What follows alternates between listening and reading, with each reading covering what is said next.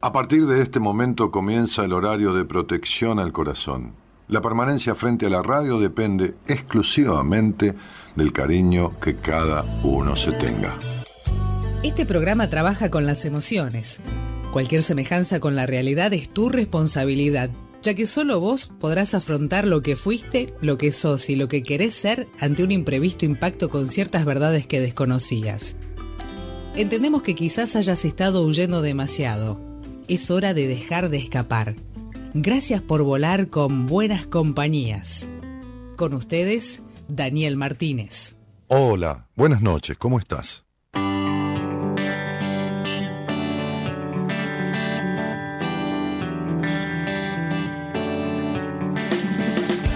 Hay que seguir adelante, a volver a remangarse y a tirar como se puede Nadie me enseñó el camino, entre tanto desatino he acertado algunas veces. Nada tengo preparado, tan desastre en el pasado no me salvo. En el presente nunca se me dio bien remontar cuando sale todo mal, hasta el más débil obligado se hace fuerte. Prefiero caer luchando siendo valiente. Ya supe que aunque se gane no es suficiente. No se puede ser feliz cuando a tu lado llorar. A veces toca sufrir, no entiendo a mi persona. Prefiero bailar con ganas aunque no sepa. Los hilos del corazón mueven mi marioneta no puedo ni quiero ser aquello que no soy. Prefiero seguir presente allá por donde voy.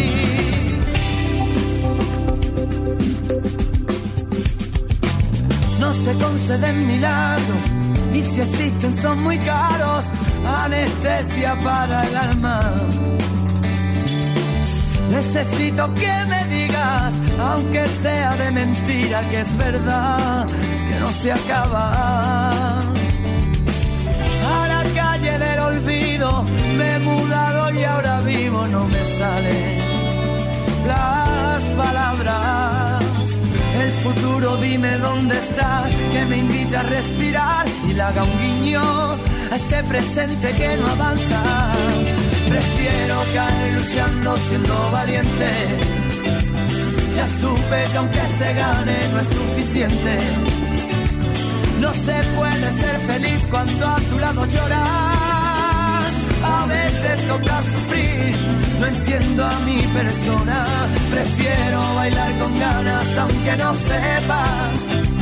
Los hilos del corazón mueven mi marioneta.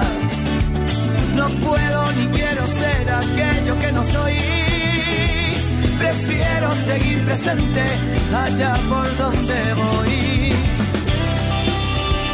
Manuel Carrasco. Manuel Carrasco abre la semana de buenas compañías con este tema que se llama Prefiero seguir presente.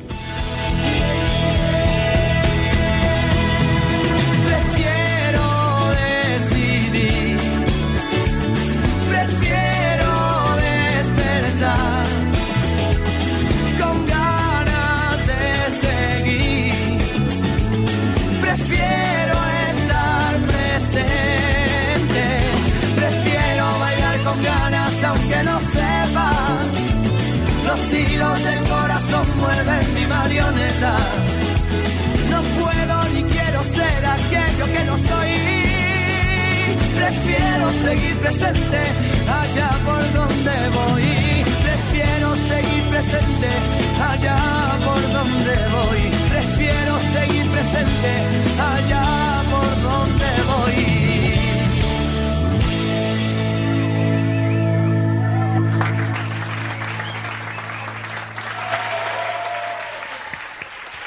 Bueno, buenas noches a todos. ¿Cómo están? Aquí estamos. Un programa más, que todavía es un programa más para hacer. Y, 29 años y varios meses camino a los 30 años de, de buenas compañías. Pero lo que vendrá, vendrá ahí llegamos a los 30, por ahí no hacemos más radio, por ahí. Uno nunca sabe, uno nunca sabe. Este, pero lo que sí sabemos es que este aquí, este ahora y este presente es lo que hay, ¿no? Porque es lo único que hay. Lo demás, como, como suelo decir, y no inventé nada con ello, por supuesto, es lo demás es lo de menos, porque lo demás, lo demás en verdad no, no existe, no existe como realidad. Existe como recuerdo del pasado, no es una realidad, y existe como posibilidad el futuro, tampoco es una realidad. Tampoco es realidad, no es realidad.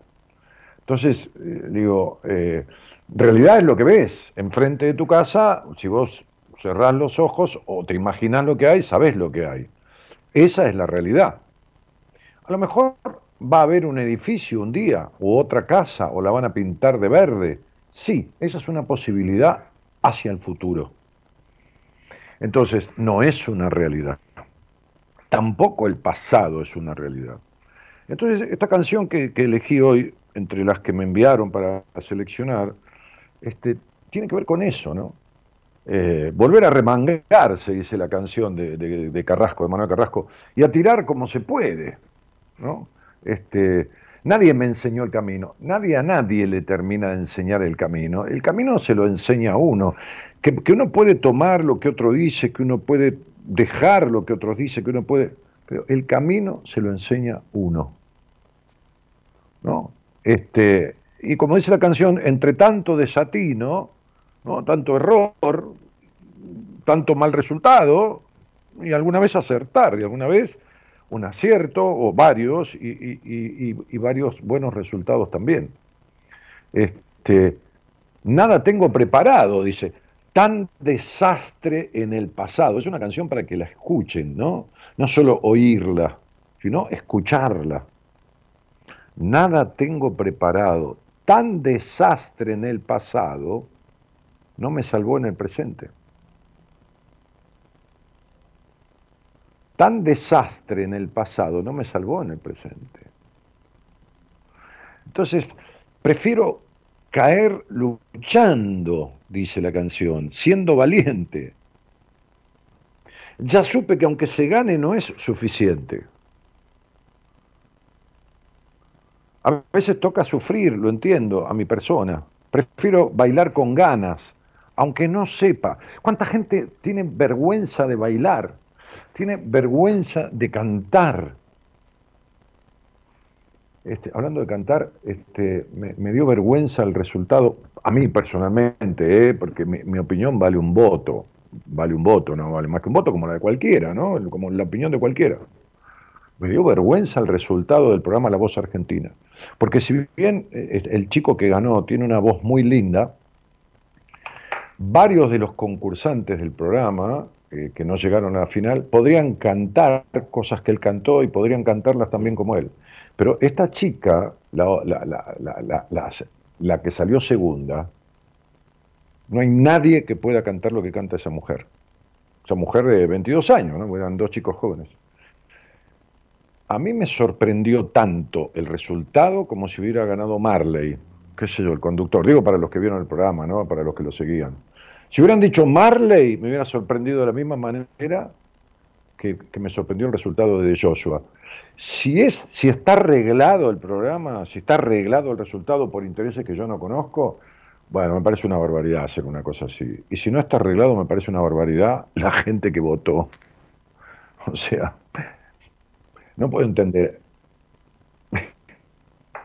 No sé.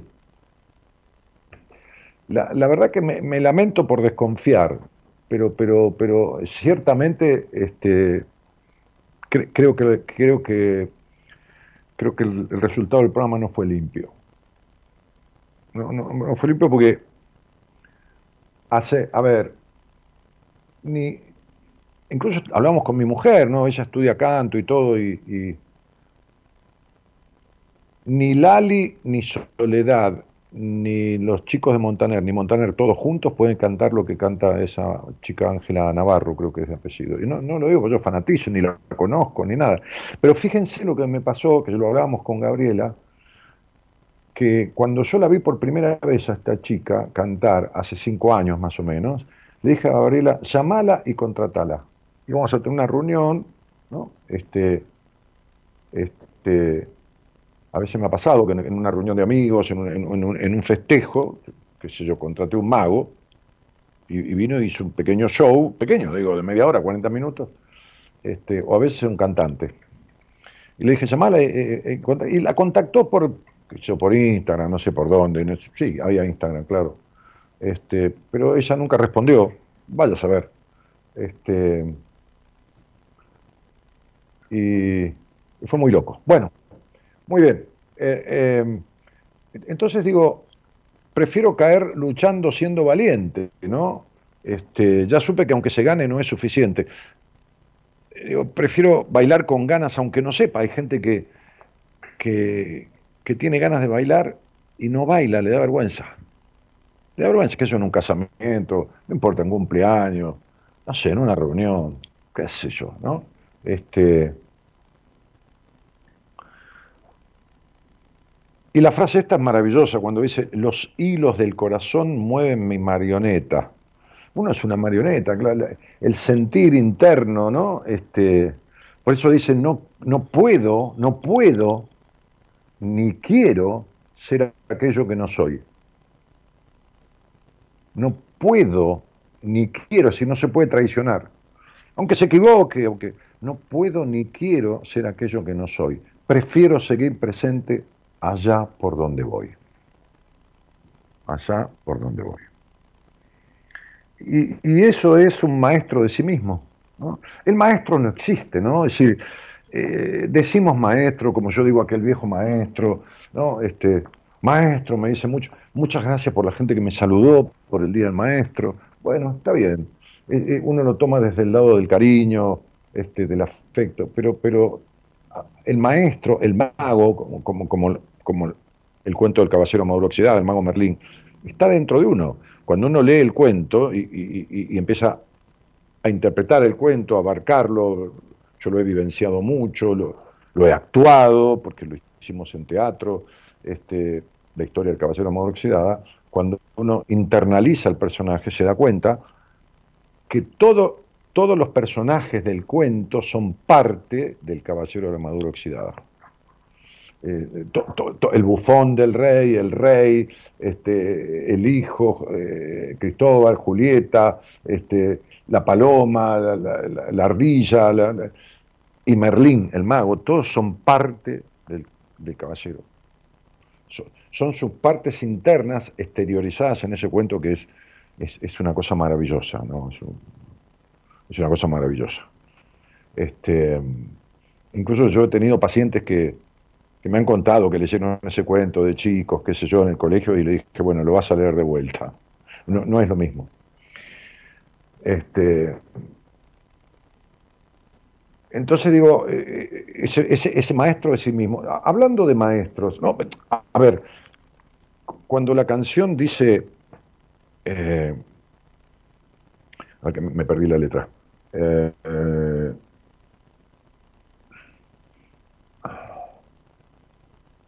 cuando habla del pasado, ¿no? Nada tengo preparado, tan desastre en el pasado. Nada tengo preparado, ¿no? Porque uno, uno como puede tener, sí, puede tener preparado, a ver, lo matemático, puede tener, bueno, acá tengo en esta cajita plata para pagar la luz, cuando llegue la luz, uno va, ahorrando, juntando la plata para pagar la luz, para pagar, qué el teléfono, para pagar gastos, no sé, el alquiler, lo que fuera. E, eso sí, matemáticamente, bueno, está bien, sí. Pero con respecto a la vida, no, ese, refrán que dice, o esa frase que dice, ¿querés que Dios se ría? Contale tus planes, ¿no? Como diciendo, todo esto que vos tenés controlado y armado y esto y lo otro. Bien, ¿no? Este,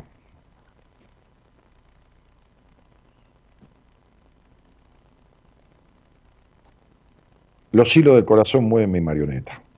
Entonces, hoy posteábamos algo con respecto a, a esto, ¿no? Es decir, lo, voy a buscar en Instagram, el posteo para, leerlo textual.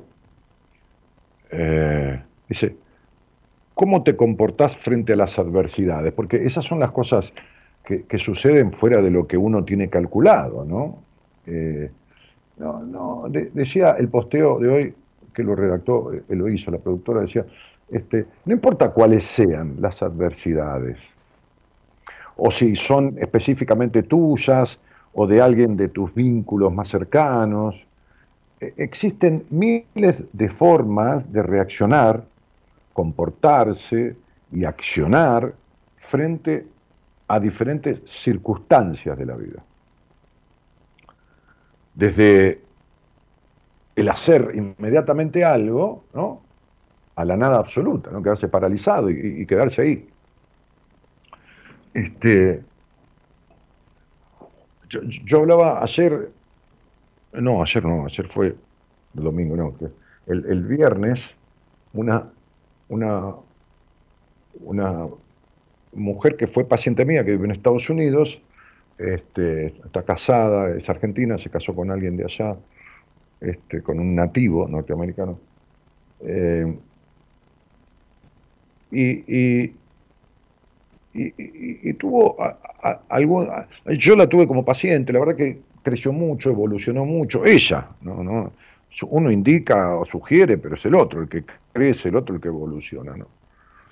Eh, y, me escribió a mi WhatsApp, este, a mi celular, eh, pidiéndome como, como una, una, sesión, que, es lógico, ¿no? a mí me ha pasado. Yo me fui de alta de terapia y un momento, por ahí pasaron dos años, necesité hablar con mi terapeuta, bueno, y allá voy, ¿no? Este, y, tenía cierta urgencia. Entonces empecé a hablar y le dije, pero escúchame una cosa, hace un año que estás paralizada. Esto que sucedió en tu vida, ¿no? Una situación que no fue catastrófica para nada, pero una situación de vida, no solo la paralizó, sino que la regresionó, hizo, hizo como una como que volvió un poco para atrás de lo que había logrado. Uno tiene las mil maneras de estafarse. Y las mil maneras, porque, a ver, cierto día yo dije algo, que vaya a saber quién me lo sopló, como diciendo de dónde vino, ¿no? Uno a veces dice cosas que, que valen el gusto, no la pena, ¿no? Porque esta frase vale la pena, yo no la puedo entender nunca. Quizás alguien me pueda explicar lo que significa tener un gusto y que valga la pena. Pero no sé, bueno, está bien. Este, tampoco busqué nunca la explicación de la frase, ¿no? No, no, la busqué nunca. Pero es como que no la voy a aceptar tampoco. Este, no, no, entiendo que algo que dé un gusto valga la pena. Este, un día dije una frase en, un contexto de, gente, ¿no? Este, no recuerdo si no fue en uno de los seminarios, no, recuerdo, porque ahí surgen, hay tanta comunicación en el seminario, tanta, ¿cómo puedo explicarle? tanto rapport, tanto feeling, tanta ida y vuelta, tanta empatía entre, entre la gente del equipo, entre nosotros y entre nosotros y la gente que concurre al seminario. Solo lo saben los que fueron al seminario. Saben que lo que yo digo es así, absolutamente así. Lo que fluye ahí, lo que pasa, lo que, lo que, lo que, lo que moviliza a todos, a nosotros de este lado que hemos hecho qué sé yo, cuántas decenas de seminarios, centenas, no sé cuánto, este, y, la manera en que a veces uno de nosotros, el otro, en determinado momento se moviliza, se emociona. Entonces, un día dije una frase que le gustó mucho y se la apropió este, alguien, alguien que concurre a los seminarios, que no hace radio ni nada, pero que fue, fue en su momento profesor mío este, en, una materia de la carrera. Este, un cuatrimestre, una materia de, cuatrimestre en una carrera, que, es este, psicopatología, es decir, las enfermedades mentales, no, las, este, ya no los trastornos emocionales y afectaciones, sino ya las enfermedades psicológicas y todo esto, ¿no? Este, yo dije ese día, el síntoma nunca muere, duerme. Síntomas se llama en psicología a, lo que sería una afectación. Por ejemplo, qué sé yo, vamos a decir una, palabra que, a usted le suene, este, qué sé yo, este, la, necesidad de aprobación, el miedo a ser uno mismo, el vacío existencial. No muere nunca. Es decir, las causas que llevaron a eso están ahí, están donde, acá. Si yo no alimento, ¿no? Hay un cuento que yo cuento en, un, en un, video que está en, en, el canal de YouTube, en un video que grabé de un programa para televisión, un piloto. Hay un cuento que cuento que, dice que hay dos lobos. Bueno, no, no lo voy a contar toda la historia porque si no ya se largo, pero hay dos lobos, ¿no? El, lobo, el lobo del miedo, el lobo de esto, el lobo del otro, ¿no? El lobo de, de la necesidad de aprobación, el lobo del vacío existencial, el lobo de, del pudor, de la culpa, y después está el lobo de la audacia, de lo amoroso, el lobo, como dos lobos que se pelean adentro de uno y es una pelea. Entonces, bueno, la historia tiene que ver con una reserva india y bueno, todo demás. Entonces, este, bueno, ¿quién va a ganar la pelea? Y el que vos alimentes. En donde dejas de alimentar al lobo de la seguridad en vos, de la lealtad, de la audacia, del arrojo, del, estar presente, del, ir aún con el miedo al mal resultado, no dejas de alimentarlo, te come el otro lobo. Crece de vuelta. Entonces el síntoma, que son esas afectaciones que, uno tiene, y que esto y que lo otro, este, este, no, muere, duerme, está ahí. No jodas, porque despierta. Entonces yo decía a esta paciente de Estados Unidos, que hace, tres años que le di el alta, que coincidimos en que habíamos cerrado el proceso, le digo, bueno, tuviste un hecho de tu vida este, en donde te quedaste frenada, instalada. Y, el quedarse frenada no, no alimenta lo logrado, no, no lo retroalimenta, no esto, no lo otro. Por, eso, este, no, no, es que volvió a foja cero, ¿eh? no, no, es que volvió a, a cuando yo la conocí, no, no, no. Pero por eso estás en circunstancias y sentís esto que estás sintiendo. Pues ya no sos la que yo conocí. Ya vos simbolizás, te das cuenta, porque ella me dijo, yo me di cuenta de todo esto, necesitaba que vos me lo confirmaras. Sí, porque el proceso en terapia, cuando sirve, cuando sirve de verdad, le enseña a uno a simbolizar.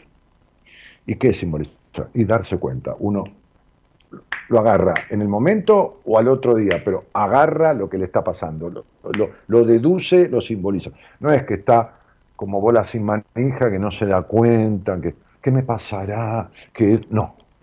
Si uno tiene un estado emocional, que no es una tristeza de un día, que, o dos que, que, todos tenemos, o de un tiempo por algo, uno tiene un estado emocional desconcertante, esto, lo otro, y permanente, el que hizo terapia bien, bien hecha, ese lo simboliza, se da cuenta. Se da cuenta de lo que le pasa y por qué. Y efectivamente, ella me dijo, yo, yo me, había dado cuenta. Digo, sí, pero esperaste un año. ¿Te diste cuenta cuándo? Me dice a los dos o tres meses. Bueno, fenómeno, pero esperaste nueve meses. Entonces, digo, vuelvo al posteo. Existen miles de formas de reaccionar, comportarse y accionar frente a las diferentes cuestiones que se suscitan en la vida. Uno es ir por, la solución, tampoco a tontas y a locas, ¿no?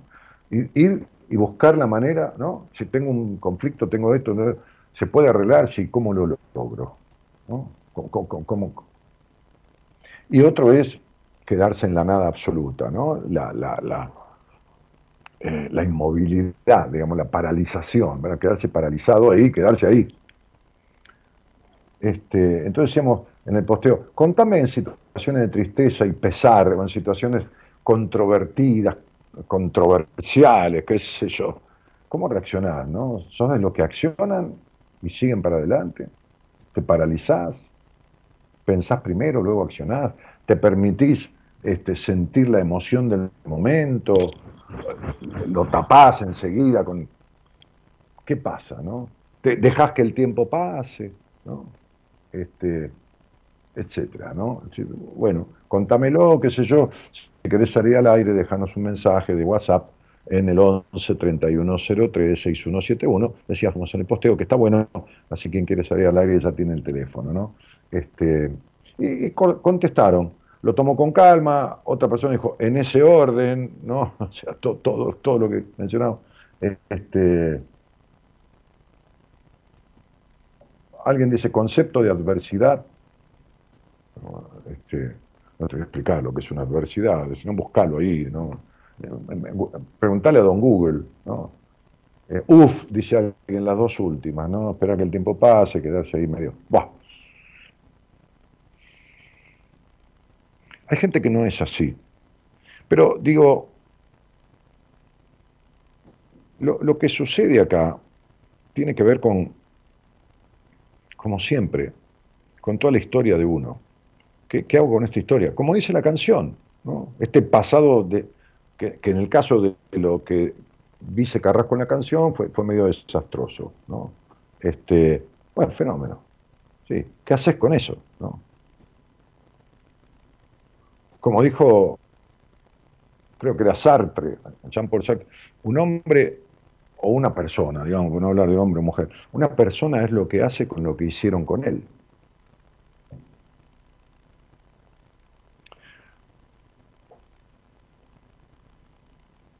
Fue el Día del Maestro.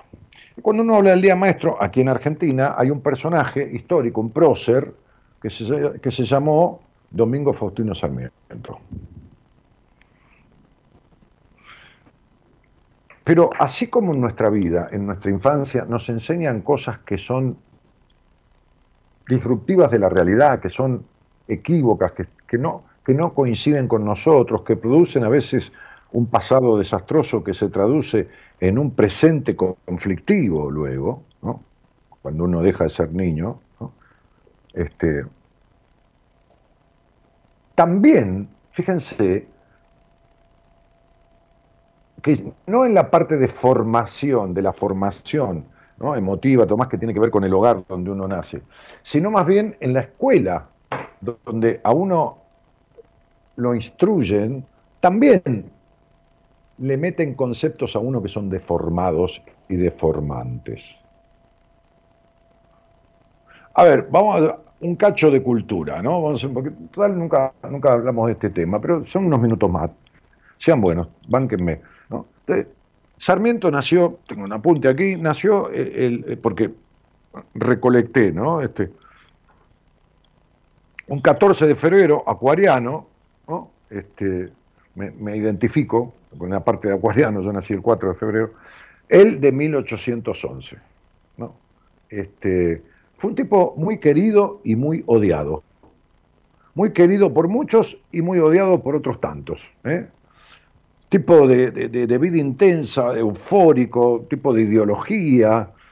Los actos de Sarmiento nunca pasaron desapercibidos. ¿eh? Este, y fue un tipo que invirtió muchísimo en el tema, en la materia de educación. Para los demás, ahora vamos a ver para él. Todo esto lo hizo uno de eh, lo, constituyeron, lo, constituyeron, en una de las personalidades más destacadas de la historia de nuestro país, de Argentina. Escribió libros este, este, y, murió en, 1888, a los 77 años. Vamos a ver una cosa. Primero, resulta que para mí en el colegio, Sarmiento, que cantamos un himno a Sarmiento, había una canción para Sarmiento, ¿no? Este, vieron que los países tienen canciones para sus próceres, para el himno nacional, etcétera. Sarmiento era Domingo, Domingo Faustino Sarmiento. Este, nunca se llamó Domingo, nadie lo anotó como Domingo. Sarmiento se llamaba Faustino Valentín Sarmiento. Y Valentín venía por el calendario litúrgico, porque el 14 de febrero, ya saben, es el día de San Valentín aquel clérigo que se enamoró de, una chica y entonces aquel tipo que digo que se enamoró de una chica pero el padre le prohibía, bueno, toda esa historia. Bueno, no importa. Por eso se llamó Valentín. Ahora, ¿por qué lo de Domingo? Porque su madre le rezaba a Santo Domingo, que debe ser Santo Domingo sabio, seguramente, digo yo, este, eh, un, santo este, este, de, aquí, de Argentina, sí, de Argentina, sí, este, creo que era alumno del colegio, de un colegio de, la orden este, de, los salesianos, del colegio de Bosco, orden salesiano. Bueno, le rezaba a Santo Domingo para que este niñito de tres años fuera más tranquilo y más quieto, porque el pibito ya era, ya era quilombero, despelotado, ansioso, todo lo demás de chico. Este, ese fue su nombre verdadero, nunca se llamó Domingo. Era, la madre era devota de Santo Domingo. Este, y, lo, empezaron a llamar Domingo en vez de Valentín. La madre le rezaba a Santo Domingo por, por, la, por el carácter de ese niño. Bueno, este, una curiosidad que a mí nadie me la nombró tampoco en, la escuela, ni creo que se la cuenten a nadie, eh, tuvo, tuvo 14 hermanos. ¿eh? Este, el matrimonio eh, de, los padres de Sarmiento, tuvieron la, módica suma de 15 hijos durante toda su vida. Lamentablemente, producto de la época, las enfermedades, las pocas herramientas, digamos, este, clínicas en la zona donde vivían, solamente cinco pudieron llegar adultos, el resto murió. Paula, bienvenida, Rosario, Procesa y Domingo. O sea que Domingo, Faustino Sarmiento, que no era Domingo, ni sábado tampoco, ¿no? que era Valentín, ¿no? este, este Faustino Valentín, se crió con la madre, porque padre falleció también, se crió con la madre y cuatro hermanas mujeres, se crió entre mujeres, se crió entre mujeres. Eh, los otros hermanos varones casualmente murieron. Eh, la mayoría del resto que murió tempranamente eran varones. Sarmiento nació en un pueblo y, se, crió así, ¿no? Este, eh, y no pudo ir a ninguna escuela. En el colegio nos enseñaban que Sarmiento nunca jamás faltó a clase. Iba a clase, no faltaba nunca. No faltaba nunca. Fíjense cómo las enseñanzas disruptivas, las enseñanzas negativas, dejan a uno, quiere decir que uno no puede llegar a ser Sarmiento nunca. No, si el alumno recibe un tipo perfecto, jamás faltó un solo día a clase, ni iba al colegio. No había colegio. Además, resulta que cuando fue un poco al colegio, vivía, se habían mudado y vivía puerta con puerta con el colegio. En el fondo dividía un alambrado, el Sarmiento se escapaba por ahí. Ningún chico puede ir al colegio y no faltar nunca. Es todo mentira.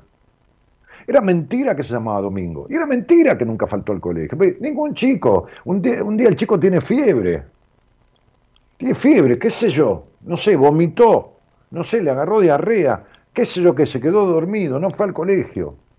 Imposible.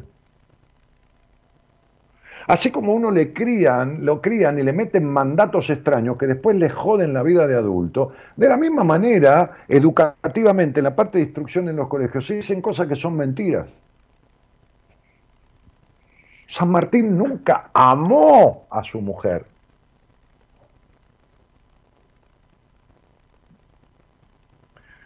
No, tuvo ni, estaba en otra cosa cuando ella se murió, pero además se casaron, era otra época, él tenía 34 años, ella 14 o 15, era otra época, pero, pero nunca. Es más, él, quería a la hermana de, Remedios, eh, no la quería, no estaba enamorado, pero le, gustó más la hermana, una hermana de Remedios Escalada.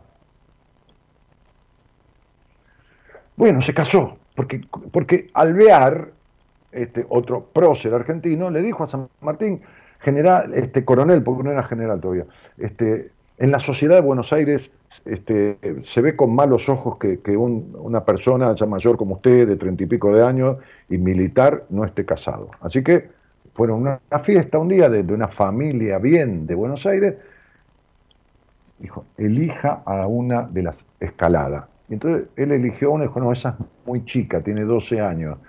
Eh, y, le eligió a Remedios, y se casó con Remedios que por otra parte estaba de novia y comprometida, y se enamoró de San Martín y, se descomprometió, lo dejó al otro. Eh, en 1816, Sarmiento tenía cinco años, entró a una de las llamadas Escuela de la Patria.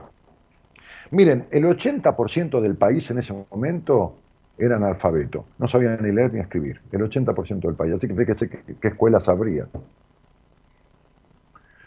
Este, los primeros maestros de Sarmiento, de chiquitito, de 3, 4, 5 años, fueron su padre este, y su tío. De ese modo, quien luego fuera docente, porque Sarmiento fue docente, aprendió a leer por sus propios medios a una corta edad, no en el colegio. Después, cuando, cuando finalizó el tiempo que estuvo en esa escuela de la patria, que se llamaba Escuela de la Patria, este, tramitó como una beca, era chico, ¿no? Este, bueno, tendría 11, 12 años, para un colegio de ciencias morales, se llamaba un colegio de ciencias morales, que no le fue concedida la beca. O sea, Sarmiento tampoco pudo ir al colegio, este, digamos, secundario, digamos, digamos. Este, a partir de entonces fue un autodidacta. Un amigo ingeniero de él, un, muchacho mayor que, se había recibido, lo ayudó con las matemáticas, el tío lo ayudó con latín y teología, y, Sarmiento aprendió francés por sí solo. Eh, cuando tenía 50 y, 50 y pico de años, organizó el primer censo nacional y descubrió que el 71%, el 71, perdón, de los argentinos eran alfabetos y que el 70% era población rural. Vivían en las afueras, en el campo, en todo esto. Eh, un tipo rigurosa y excesivamente minucioso con los gastos. Anotaba todo gasto que hacía. Cuando era presidente viajaba al exterior y anotaba los gastos del barco, de la comida, de esto, de lo otro y de todo. O sea, era un tipo fíjense, ¿no? La cosa edípica, se crió entre mujeres, era un tipo muy mujeriego, le gustaban mucho las mujeres, este, no digo mujeriego como, como insulto, sino como característica, ¿eh? Este, ¿Qué más? ¿Qué puedo decir? A ver, cosas que no le enseñaron a nadie, ¿no? De todos nosotros cuando fuimos al colegio. Eh, Sarmiento está muy fascinado con Estados Unidos. Incluso nuestra constitución, este, que, es de 1853, este, de la época que Sarmiento tenía 40, 40 y pico de años, estuvo basada mucho en un gran porcentaje en la Constitución de los Estados Unidos. Em, cuando Sarmiento fue presidente, que tenía 56, 57 años, algo así, más o menos, eh, invirtió mucho en educación, porque decía que la educación, la instrucción, era, el futuro de una nación. Eh, y saben que eso fundó 800 escuelas, pero saben que trajo maestras de Estados Unidos. Maestras de Estados Unidos, muchas de las maestras trajo de Estados Unidos. Bueno, en fin, este, plantó la primera vara de mimbre en el país y dijo, de esto van a vivir muchas generaciones. Y hoy, cuando ustedes van al lugar que se llama el Delta del Tigre en Buenos Aires, que hay un mercado impresionante y todas cosas de mimbre, las sillas que se usan tanto el mimbre, está tan de moda el mimbre, ¿no? Este, y nunca pasa de moda tampoco, bueno, tiene que ver con Sarmiento, que trajo eso de afuera. Bueno, quería decirles esto, ¿no? Este, que este tipo hizo lo que quiso, ¿no? Y si, si, si supieran de los amores de Sarmiento, ¿no? Este, terminó, eh, se casó con, con, con alguien de Chile, una mujer que estaba casada y se separó, este, tuvo un hijo con una alumna, una alumna menor de edad, 14 años, tomó a ese hijo y, lo crió con la madre, con la madre de Sarmiento, qué, cosa, ¿no?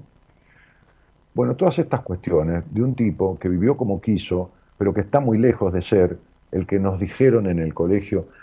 ¿Por qué hablo de esto? Porque es la deformación de, los conocimientos de una persona, de los conocimientos culturales como de los conocimientos vinculares, emocionales.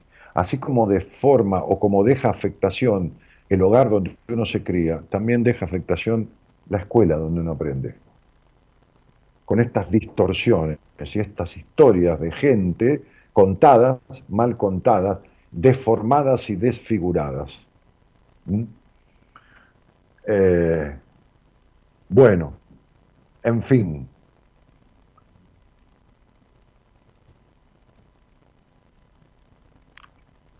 Simplemente esto, ¿no? La canción que escuchamos hoy habla de prefiero seguir presente. Y la única manera de seguir presente es resolviendo las cuestiones que uno lo tiene anclado en el pasado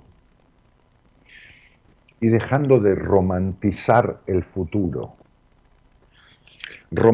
como uno romantiza las, las, ¿cómo se llama? Este, las relaciones, los vínculos, ¿no? Las romantiza, es decir, encuentra a alguien y lo caracteriza de un montón de cosas que si alguien no tiene, cosas que si alguien, características que no tiene, no tiene y después uno se queda a esperar que esa persona las tenga, como si uno no quisiera equivocarse, sino, para mí que es así, no es así. ¿Cuánto hace que estás esperando que sea así y nunca fue así? Ese señor o esa señora, o ese señore, o esa señor, señores, sí, señores. Entonces digo, este, el que romantiza el futuro choca luego con una realidad controversial a lo que romantizó, ¿no? idealiza todo lo demás. Y el que no resolvió cuestiones que le quedan pendientes del pasado, no está presente. Entonces, este, prefiero caer luchando siendo valiente, dice la canción. Así Sarmiento vivió, ¿no? Entrincados amores, vivió como se le dio la gana. En el despacho de presidente de la nación cuando era presidente, que después dejó la presidencia, este, este, y, fue senador y fue ministro, el tipo no tenía prurito, pero, pero en el despacho tenía una Venus de Nilo que dedica, y decía, dedicado a todas las mujeres de mi vida. y lo tenía ahí en el despacho del presidente, y listo, le importaba tres carajos lo que dijeran los demás. Maravilloso. Señoras, señores, esto es Buenas Compañías. Les digo y les deseo que tengan buena semana, buenas noches a todos y muchas gracias por estar.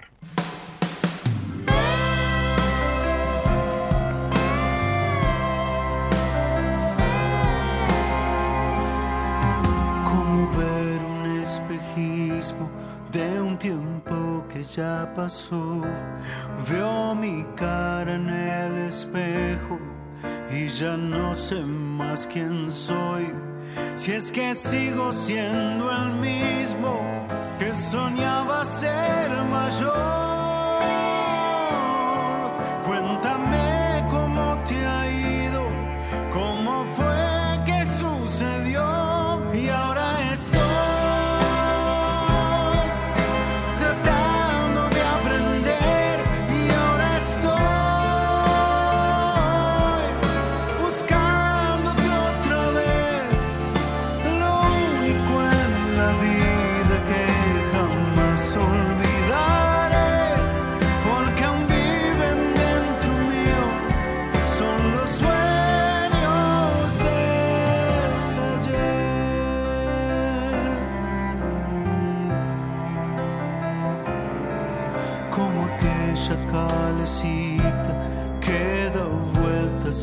parar.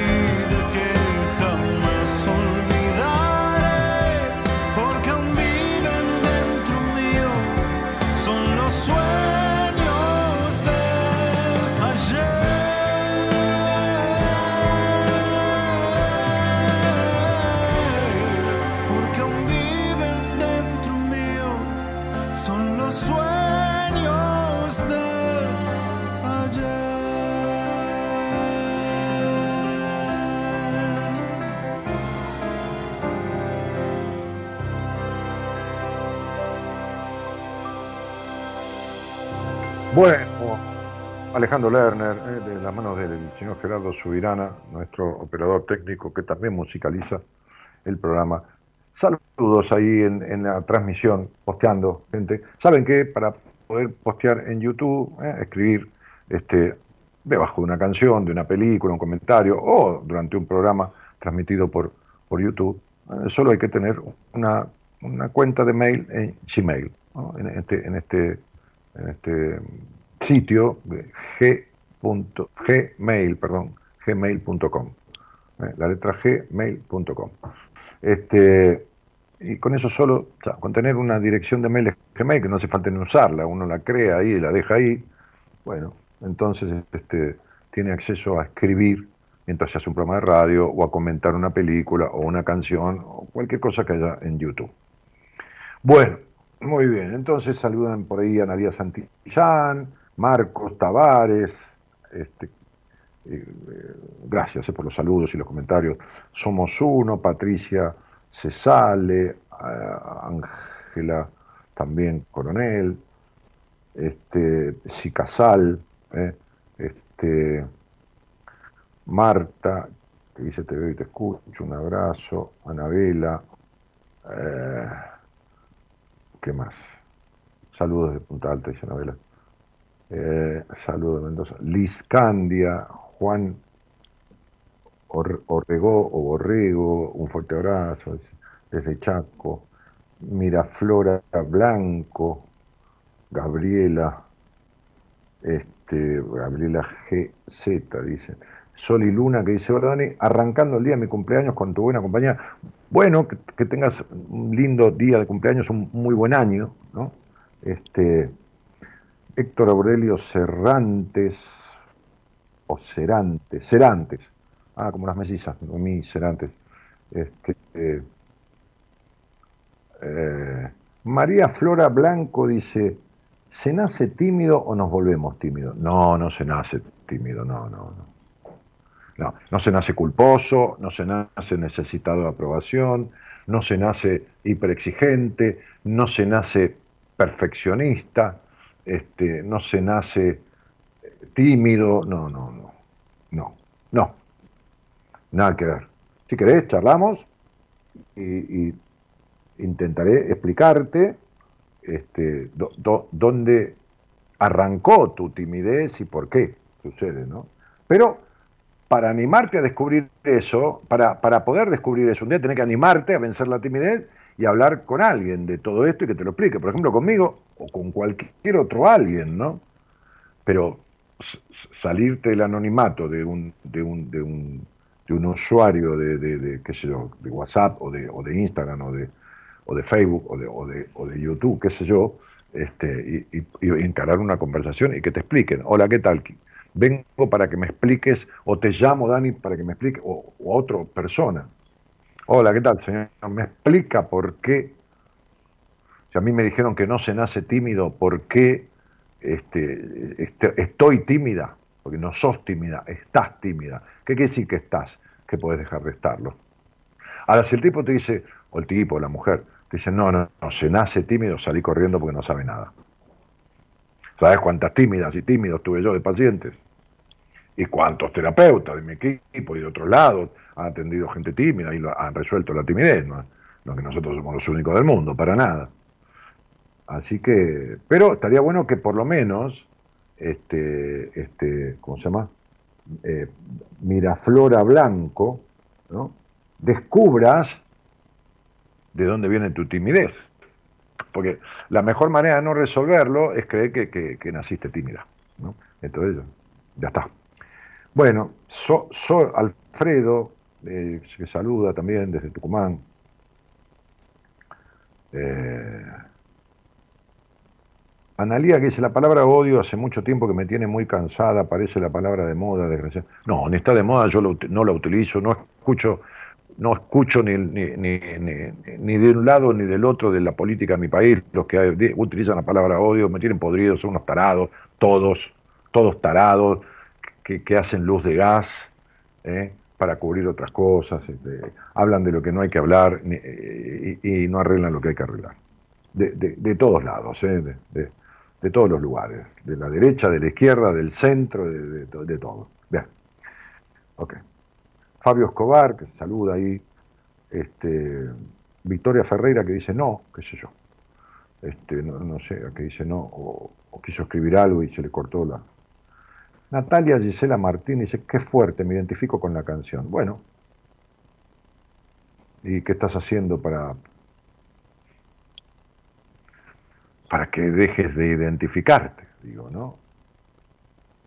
Recién hoy me suscribí acá a YouTube, dice Marta Salerno, lenta la mina. Yo, no, ya está, por ahí no tenías ganas y te suscribiste hoy. Viste que es un trámite más, hay que andar haciendo trámite hasta por internet. Buenas noches, Daniel. Muy buen tema musical y muy interesante los datos sobre Sarmiento, dice Norma Solano. Uy, si leyeras, oh, si leyeras libros como, si leyeras historiadores como Daniel Balmaceda, ¿no? que es un capo total. Es el tipo que más admiro yo, este, eh, como revisionista de la historia verdadera argentina, ¿no? La historia, la verdadera historia, Este, vida y pasión de, personajes de la historia, de próceres, eh, es maravilloso, lo que escribe Balmaceda es maravilloso.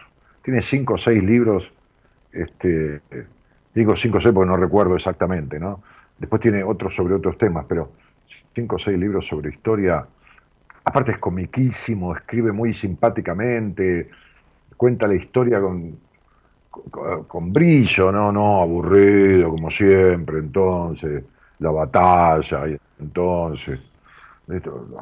Franco Maná, Mana dice, buenas noches, Dani, a la productora se le olvidó poner el título del tema de hoy. No, no se le olvidó, ahí está. La canción no la pone la productora, la pone el, el operador técnico. Eh, y si título del tema de hoy, no, no, no hay, está posteado todo. Eh, todo surge de las decisiones que se van tomando consciente o inconscientemente, dice este muchacho, creo, muchacho Poker Texas. ¿Se decide la timidez en algún punto? No, no se decide, flaco, nadie decide ser tímido. Es una afectación. Es un, es un trastorno de la conducta. Entonces uno no decide, hola, ¿qué tal? Voy a seguir ser tímido. No, campeón, no. Este, no, no todos, no todos no somos actores de nuestro personaje, el yo. No, no, campeón, tampoco. No. No, no. Porque cuando uno es actor verdaderamente, va y hace un personaje y cuando se baja del escenario deja el personaje. El problema del tímido, por ejemplo, es que no está actuando la timidez, para nada. No es actor de un yo tímido. No. Quizás vos lo querés hacer un poco filosóficamente, pero, pero tenés que simplificar, flaco. Las cosas son más simples, no, no, no tan retorcido. Cuando uno vive en la necesidad de aprobación, cuando uno no sabe ni quién es ni qué quiere, no está actuando a un yo desconcertado, está desconcertado y no sabe quién es ni qué quiere, porque esa persona sufre existencialmente. ¿Entendés? Entonces padece esa timidez.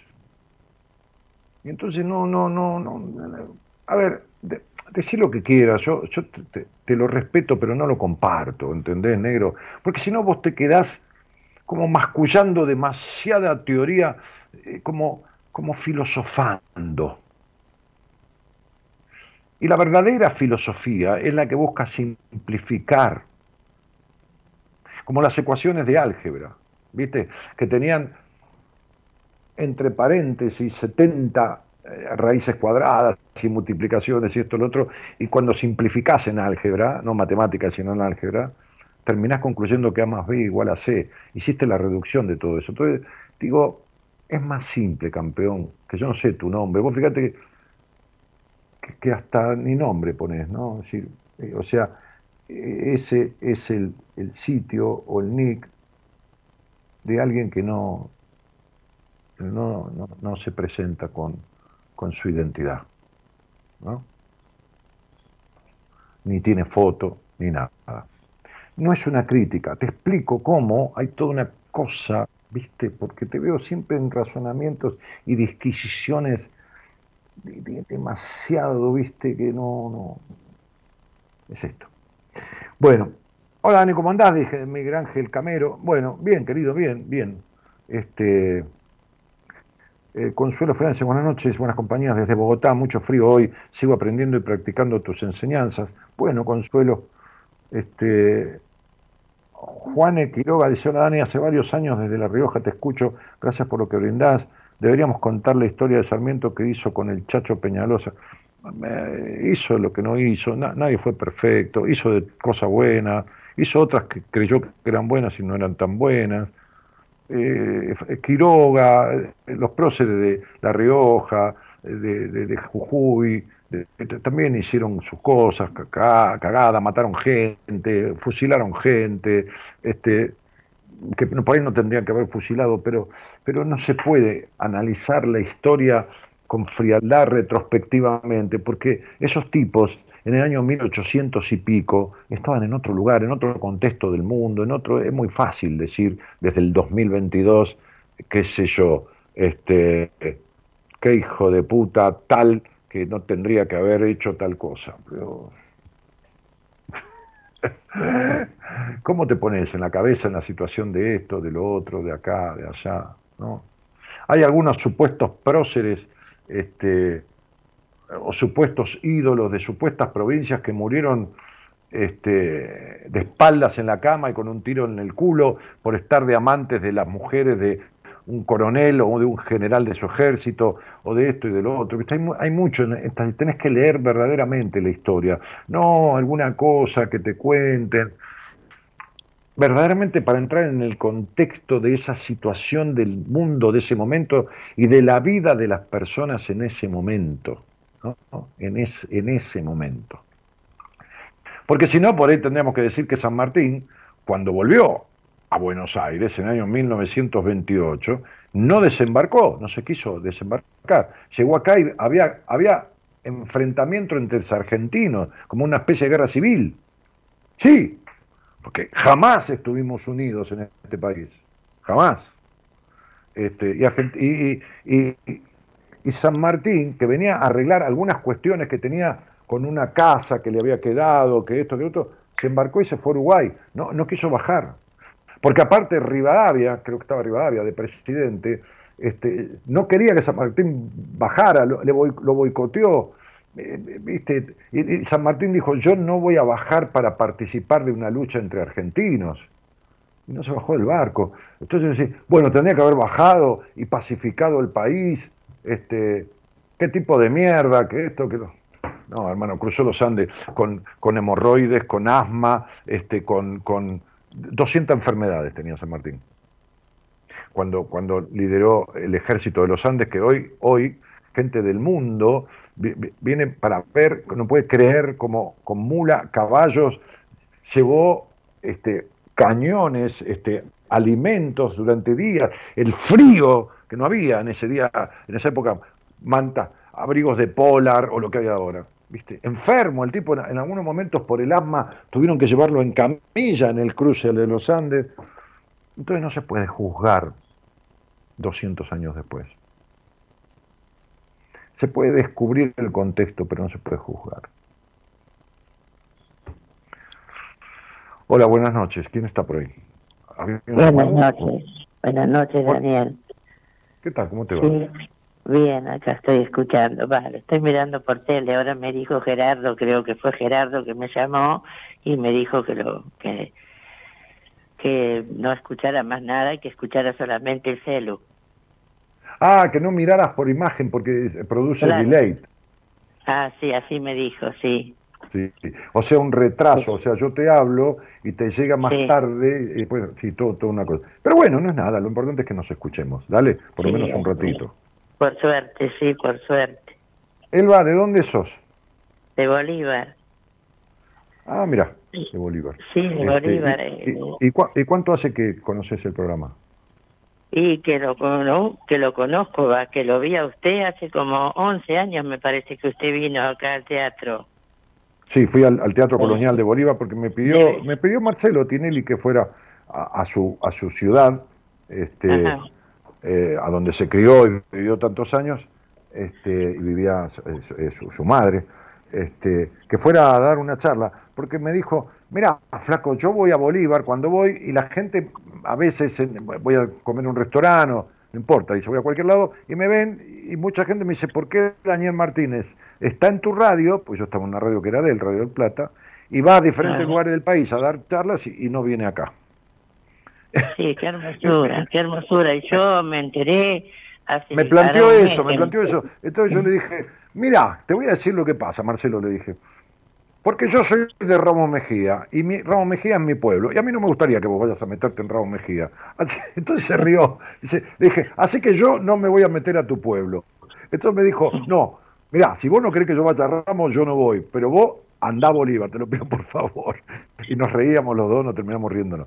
Este, y bueno, me fui a Bolívar a dar un taller, es hermoso teatro, porque es hermosísimo, y estuvo colmado de gente, lleno todo.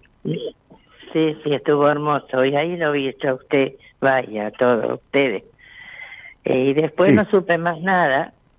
Y ahora por un hermano, me enteré por un hermano mío, va, que ese día fuimos también este me dijo que y lo empecé a buscar acá por tele y por suerte lo encontré.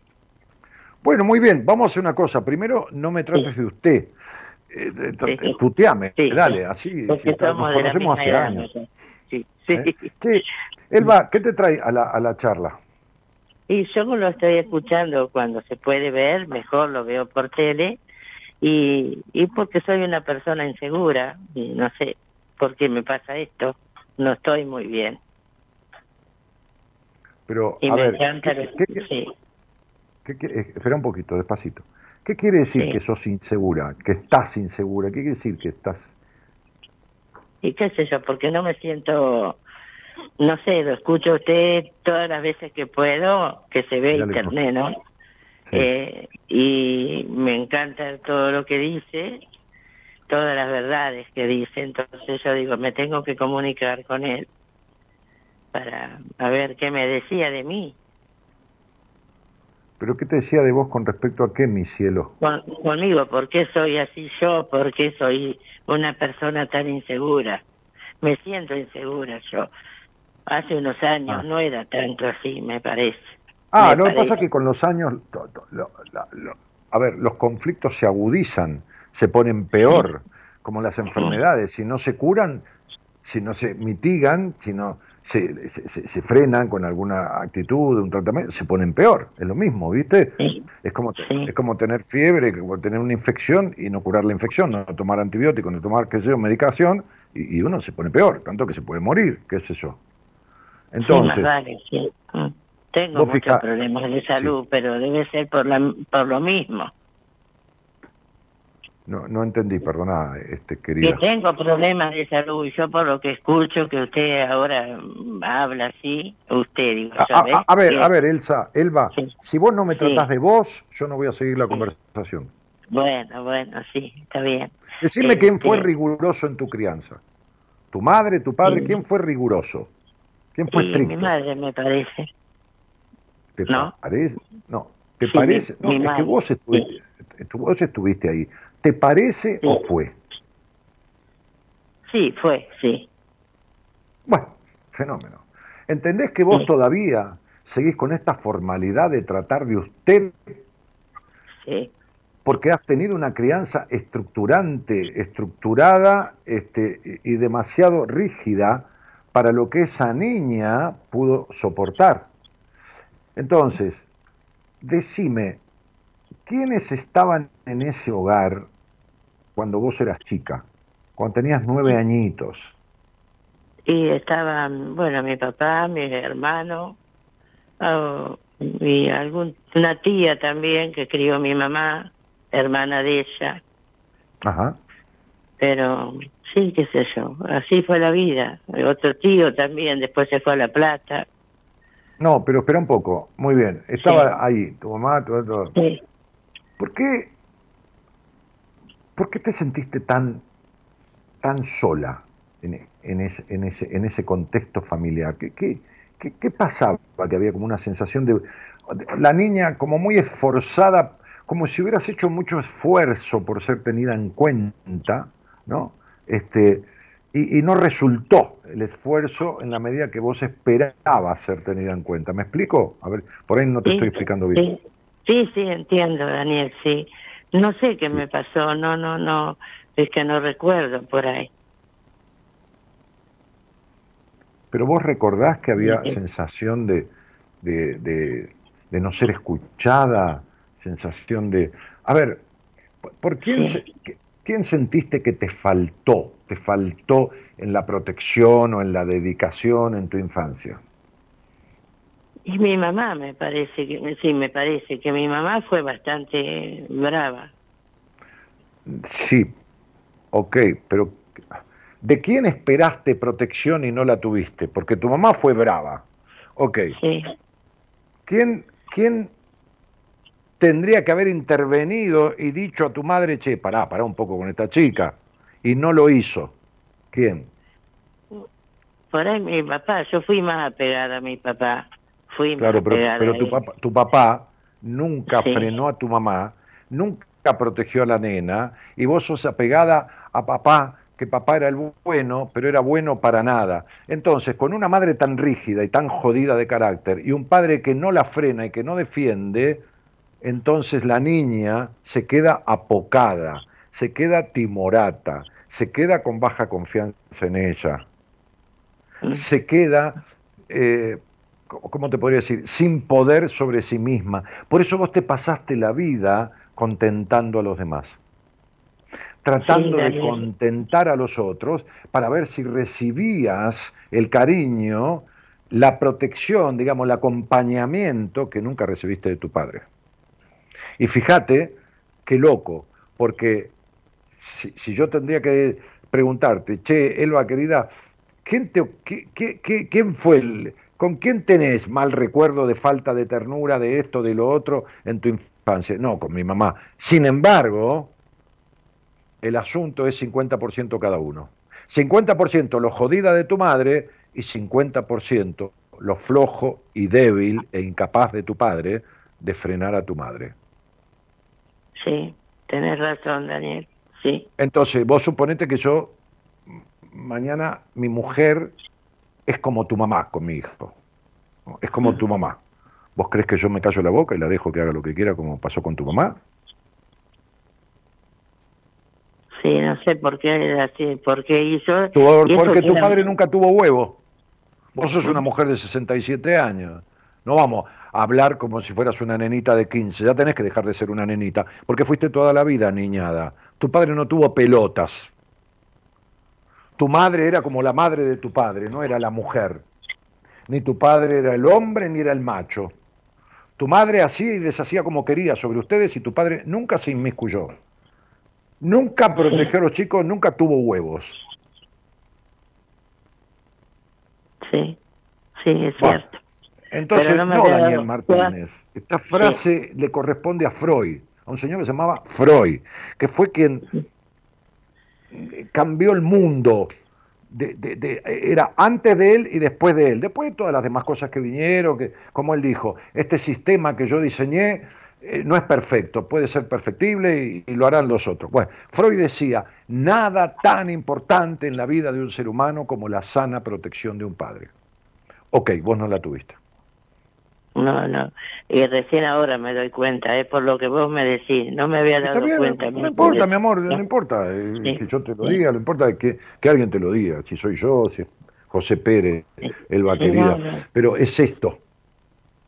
Entonces, entonces, cuando una persona es no escuchada y es criada como te crió tu mamá y tu papá, para ser la que ellos querían que fuera, porque tu mamá llevaba las armas, digamos, y tu papá, hay un refrán que dice, el que calla...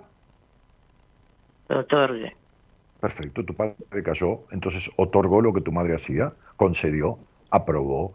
Bien, entonces sería, cuando uno se cría no siendo escuchado, con esa sensación de no protección y no escucha, y se cría en el rigor para que ser lo que el otro quiere que sea, no le importa un carajo quién uno es. Si no sería, yo quiero que seas así, diría tu madre, y vos tenés que ser esto, el otro, y tu padre un carajo no se metía.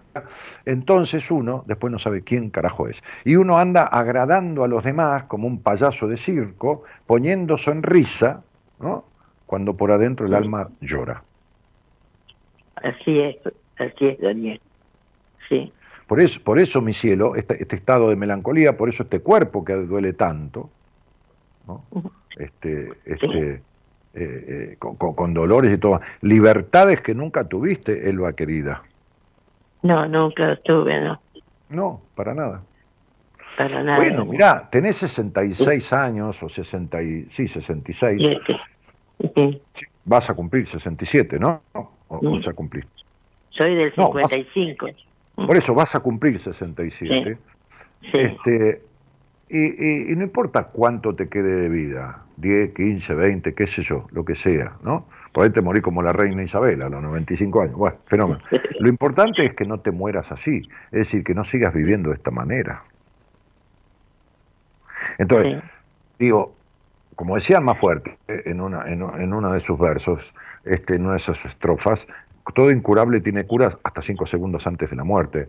Entonces digo, yo el otro día comentaba este, que le di el alta a una mujer de 62 años que traté, no, no porque yo tenga que tratarte, sino que definitivamente, ¿no? Este, este, vos deberías, a partir de esto que yo te estoy explicando, tomar cartas en el asunto para vivir de otra manera, dejar de ser esta mujer que quiere contentar al mundo para que la quieran como ella quiere, como vos querés que te quieran, cosa que nunca resultó.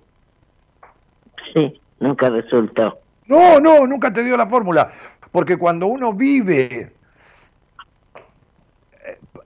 sería por los otros, para que le vuelva, no le vuelve nunca lo que uno da, siempre vuelve menos.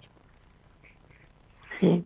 Ajá, sí. Siempre da mal la cuenta, ¿viste? Es como si pagaras una docena de media luna, ¿viste? Y llegaras a tu casa y te dieron ocho. Pero no tendría que ser así la vida, ¿no? No, es que la vida no es así. No es Vos así, la haces así. ¿Mm? La, la, vida no es así. Vos la haces así.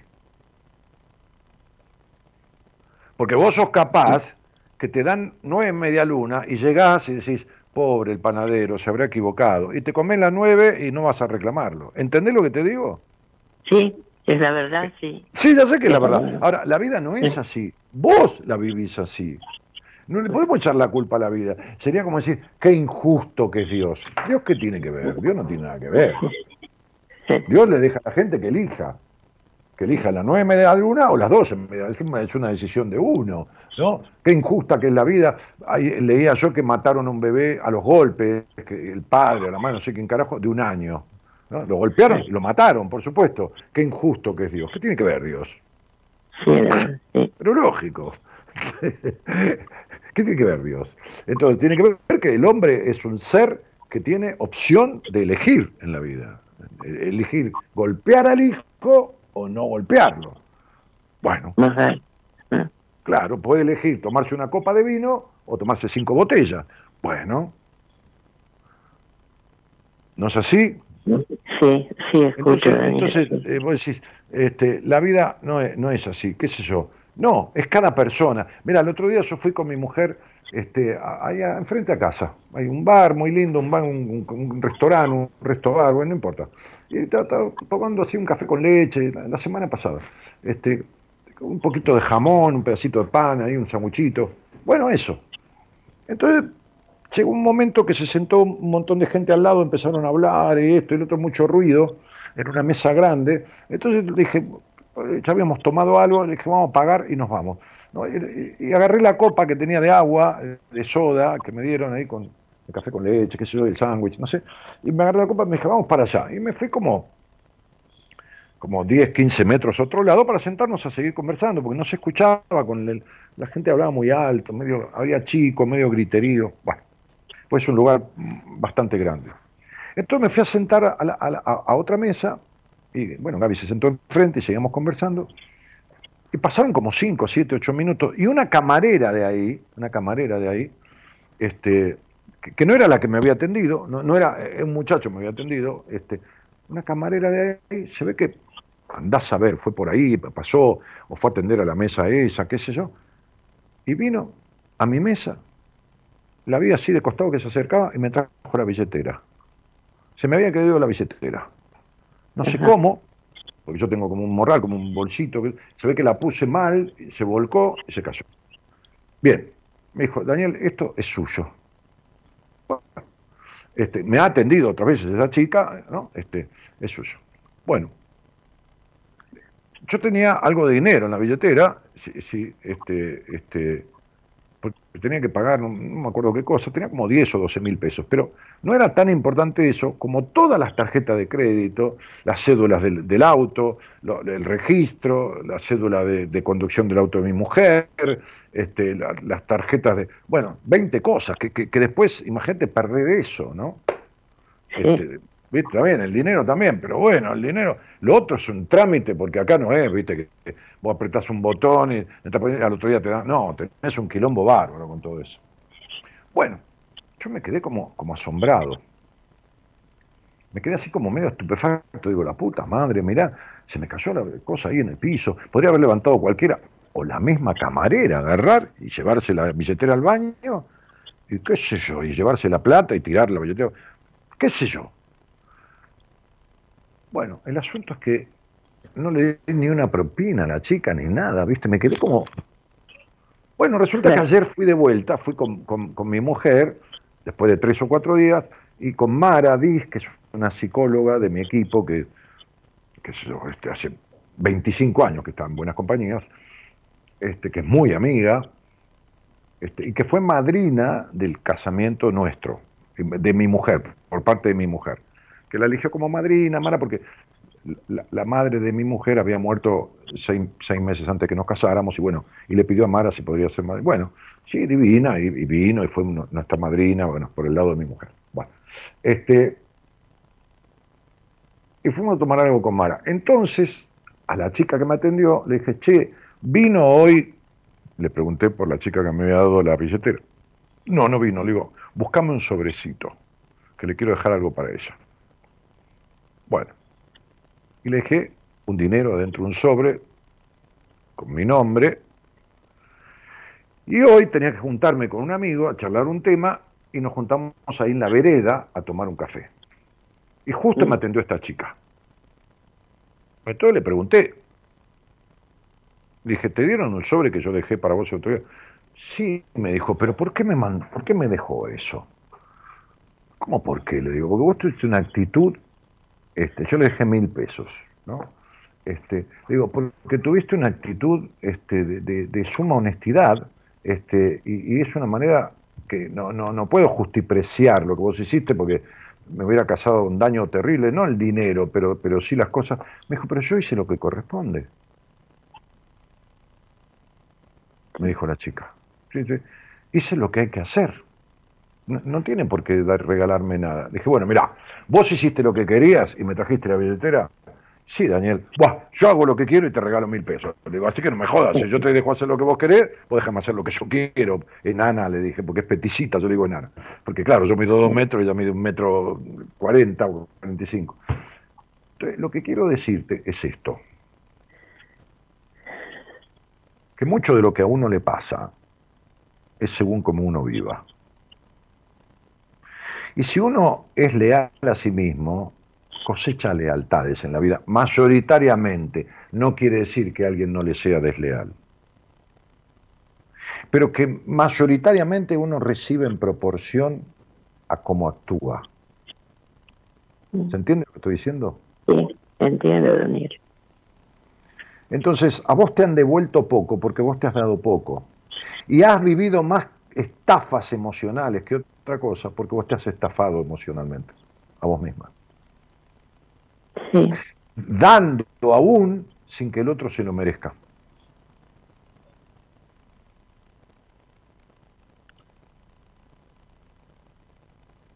¿Me explico, Elba? ¿Y, cómo se hace para cambiar? No, mi amor, yo, no puedo cambiarte la vida por radio. 67 tengo, no, pero quiero decir... La verdad que no puedo. Deja de vivir romantizando la vida, porque toda la vida viviste esperando un príncipe azul, estuviste rodeada de boludos, toda la vida viviste con una atracción impresionante hacia los hombres y nunca te animaste ni a transitar ni el 1%. Toda la vida viviste tragando. ¿Entendés lo que te digo? Pero yo no te lo puedo arreglar por un programa de radio. Tampoco es porque quiero atenderte ni nada, pero te quiero decir que cómo arreglamos esto. 67 años de edad en una conversación radial. ¿Cómo se hace? Mira, te voy a dar una fórmula, Elba. Te lo voy a decir en un, en un eh, lenguaje este, en griego antiguo, a ver si lo entendés. ¿Vos sabés griego? Sí, a ver que se levantó, ahí está. Sí, escucho, escucho. Sí, bien. Cagándote en lo que los demás piensen de vos. Sí. ¿Entendés? Te lo digo en griego antiguo. Mezcla griego, mezcla sánscrito. Cagándote en lo que los demás piensen de vos. Sería, me cago en lo que el mundo piense de mí. ¿Entendiste esto? Sí, Daniel, sí entiendo. Esa es la fórmula. Si la podés aplicar bien, y si no, búscate a alguien, ¿no? Un terapeuta, un psicoterapeuta. ¿Qué tal? ¿A qué viene, señora Elba? Y, no trates de usted nada. Vengo a aprender a cagarme en lo que los demás piensen de mí. Sí. ¿Lo entendiste, Elba? Sí, sí, Daniel, entendí. Bueno, si no, si no, seguís jodiéndote la vida. Bueno, Daniel, me encanta que hablé con vos. Gracias que me atendido. Mando un beso grande, Elvita. Chau, querido. Chao. Gracias, Daniel, gracias. Chao. Ahí se levantó, alguien y la estaba cagando a pedo, pobre mujer. Dale, dale.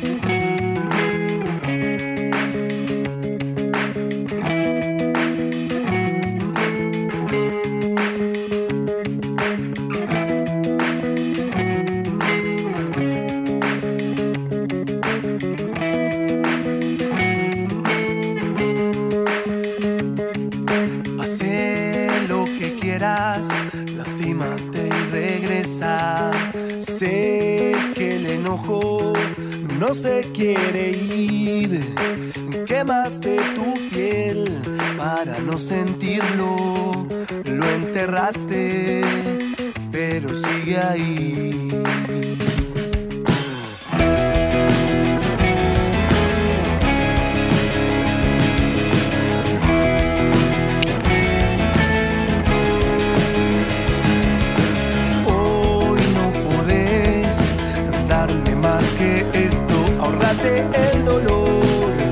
Abandóname en silencio. Quebraste tu voz para no escucharte, no puedes mentir ni dejarlo ir. La vida es todo lo que vos quieras. La vida es todo lo que vos quieras. La vida es lo que vos quieras. La vida es todo lo que vos quieras.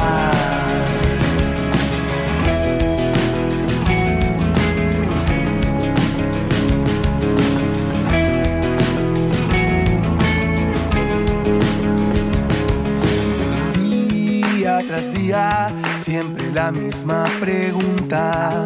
¿Cuál es el camino que te arrastra ahí? Déjate llevar, no lo pienses tanto. Desde el aire ves todo lo que es. La vida es todo lo que vos quieras. La vida es todo lo que vos quieras. La vida es todo lo que vos quieras. Es todo lo que vos quieras.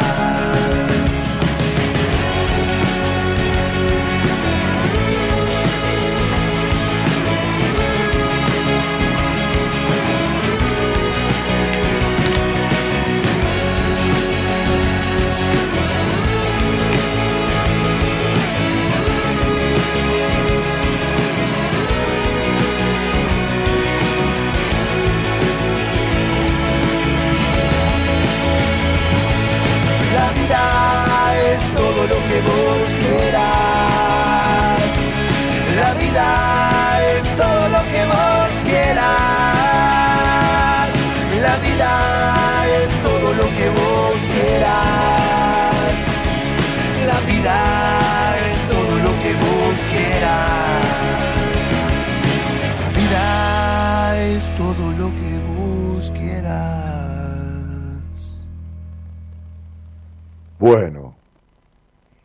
tema parece llamarse La vida es lo que vos quieras, ¿no? Sí, lo repitió tantas veces que lo aprendimos de memoria. Bueno, muy bien, sí, tal cual. ¿eh? Conversación con Elba y ahí estaba Gerardo escuchando los matices, idas y vueltas de la conversación y este, me fui a hacer un té yo, mientras tanto, ¿eh? un té mitad manzanilla, mitad té verde. ¿eh? Así que estoy ahí este, en proceso de infusión. Eh, me encantó, acá dice Valeria Manso, Manzo con Z, me encantó, ¿qué dice? Me encantó. Me encantó tu griego antiguo, jajaja. sí, un griego, sí, sí. Este, pero se entendió, usted sabe en griego, ¿eh? qué increíble, no, no, pensé que iban a tener tanto, pero bueno, ¿qué va a ser? Mi público es muy, muy culto. Bueno, este, eh, Victoria Ferreira que dice, ja, ja, ja, quiero, quiero hacer eso, dice Victoria, ¿no? ¿Qué tenés ahí? Un eh, no, no, veo, Victoria, este, porque cuando yo transmitía por Facebook, el programa se podía agrandar un poquito la foto, pero aquí en, cosas no se puede. Es como un perro, que, que, o, esa, bueno, no sé. Este, decime qué es lo que tenés como, foto, porque por ahí sos vos con, algún color y yo no estoy viendo nada, porque es tan chiquitito, mide 3 milímetros que no, no, no se distingue. Este, mm, hermoso tema de árbol, dice Marta, que saluda. Este, banda de Aedo, ¿no? Sí, banda de Aedo, de mis pagos, de donde yo nací. Nací en Aedo. Al otro día que nací, o a los dos días, me llevaron a Ramos Mejía y viví ahí toda mi vida. Pero incluso mi padre me anotó en Aedo, me anotó en el requisito se, se apuró y me anotó en el requisito civil. Ningún problema, para nada. Aedo es lugar pegado a Ramos Mejía, divino, la misma zona, aunque me hubiera anotado Tucumán, que es yo, lo mismo.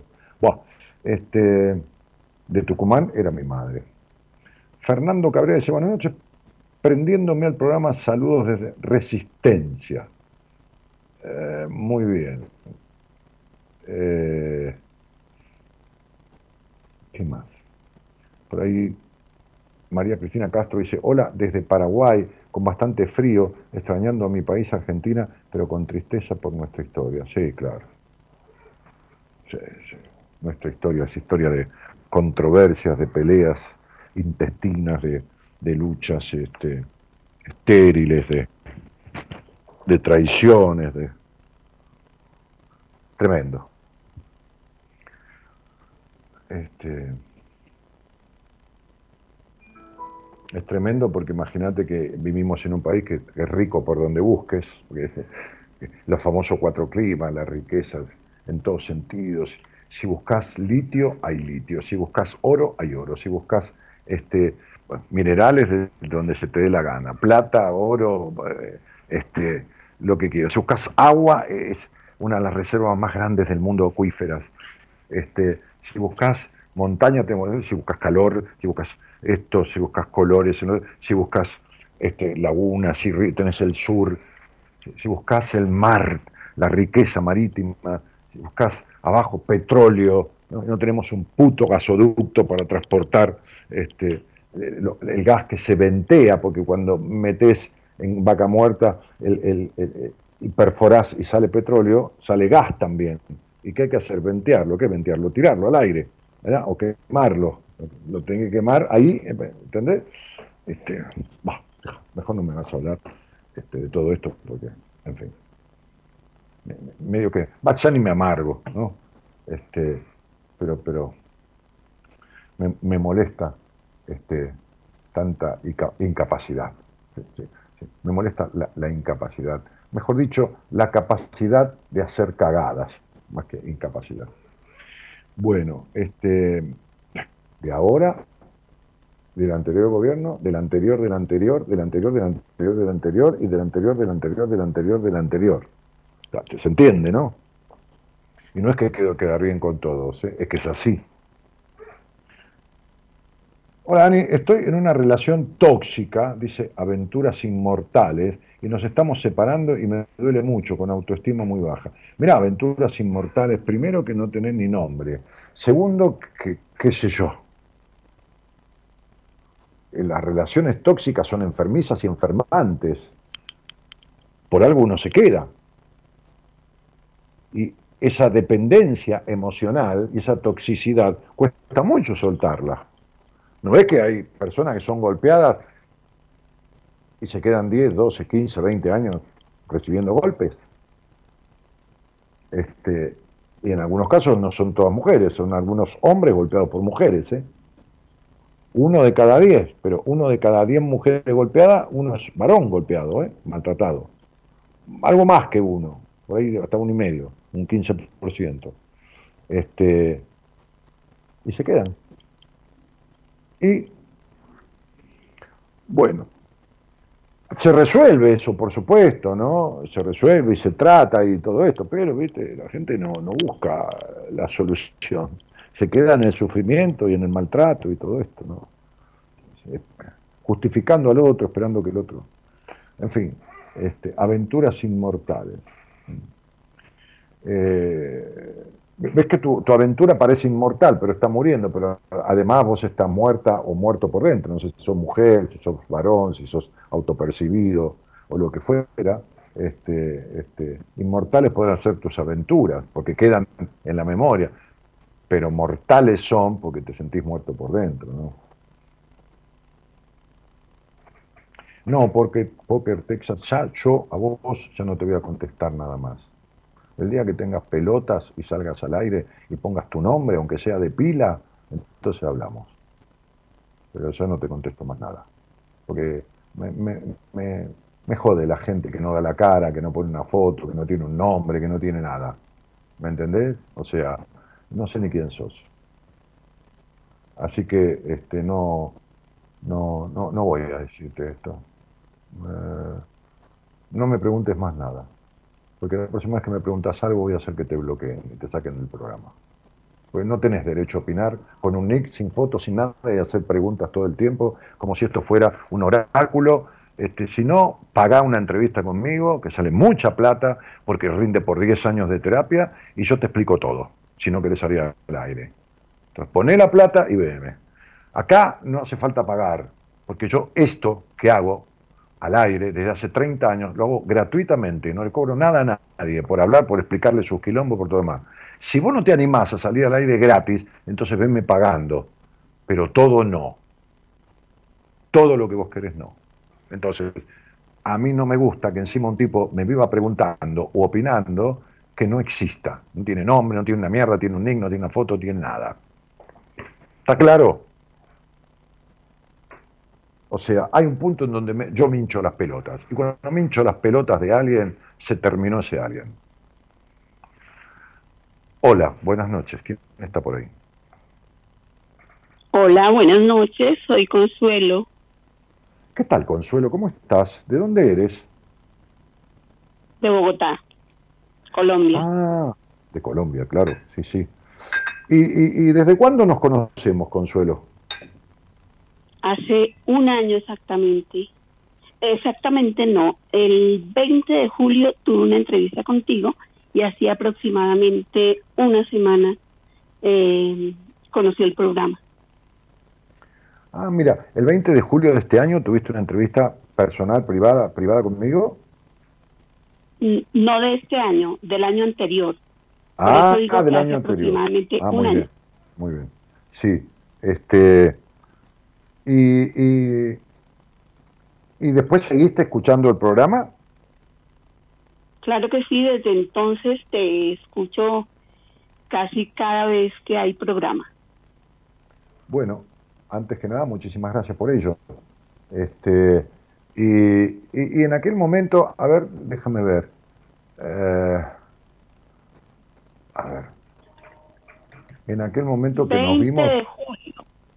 Sí, el, eh, no, nosotros, nosotros nos vimos, nos vimos en agosto, el 23 de agosto. No, no, el 20 de julio del 20 del año pasado, del 21 digo, el año pasado. A ver, a ver, déjame ver, déjame ver.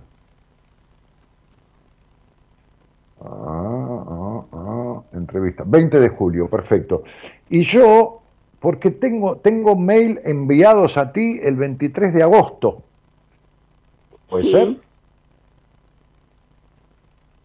Del 21 no, no tengo exacta esa, esa, esa fecha, no la, no, la recuerdo claramente. Pero, sí me enviaste. Consuelo, ¿tú has recibido mail míos? Claro que sí. Ah, ahora sí.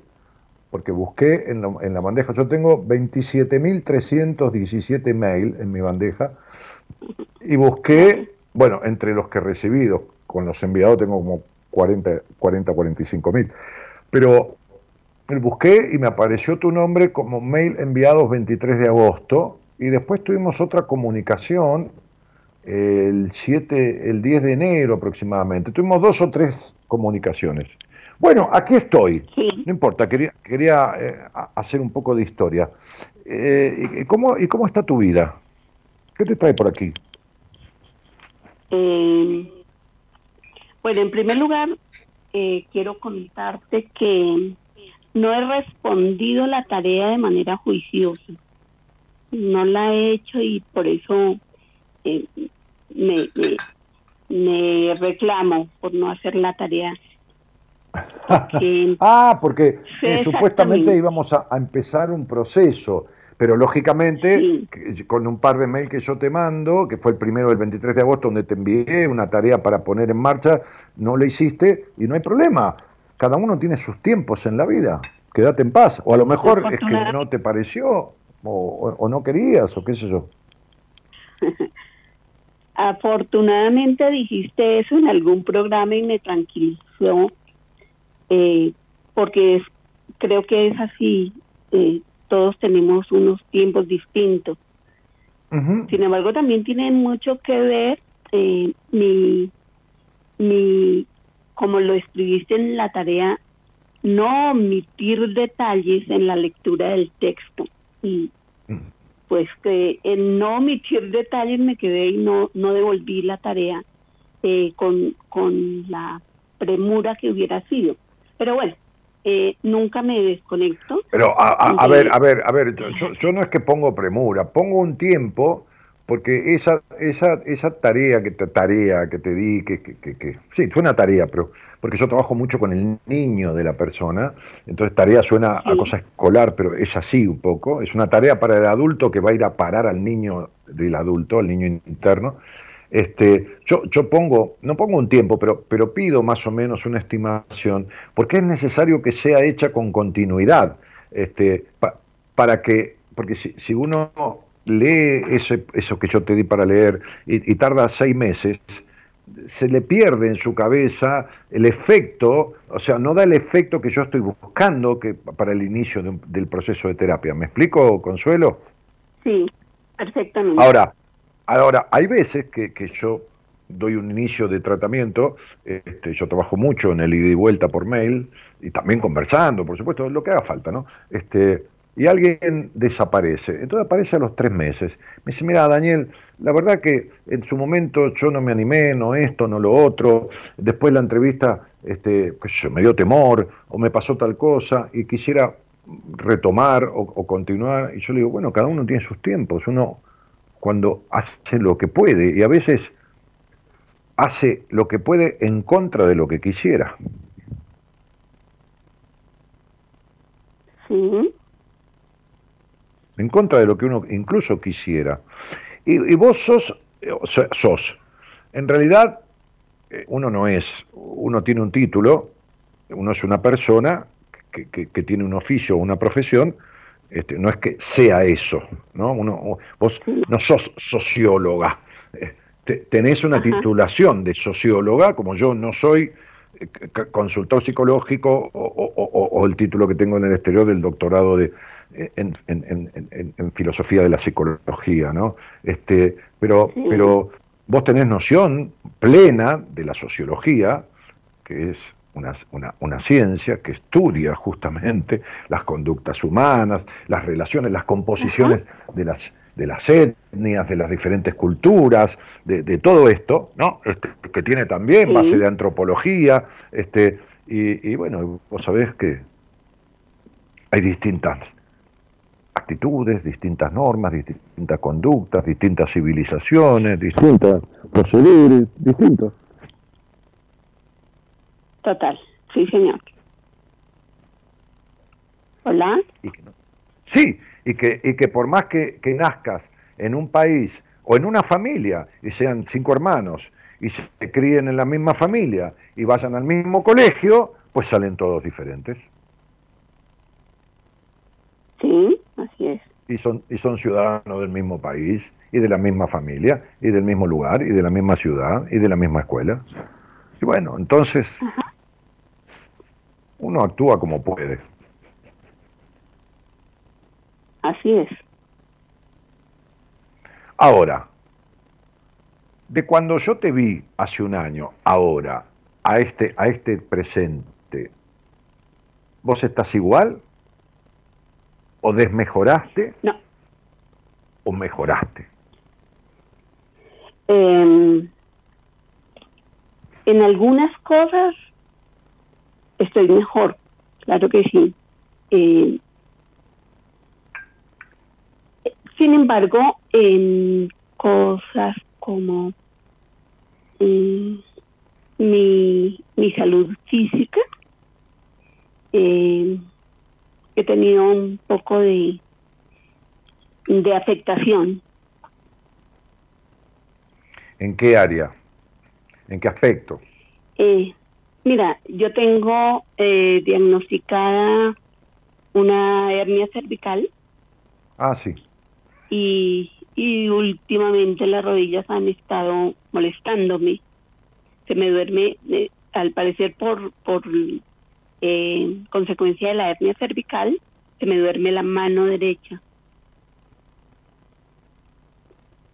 Hola, ¿estás ahí? Sí, claro. No, pues se te cortó. ¿Se te, duerme la, ¿Se te duerme la mano derecha? Sí. Sí. Bueno, es, e, e, es, muy simple, ¿no? Este, el falso orgullo y la rigidez. Las rodillas son eso.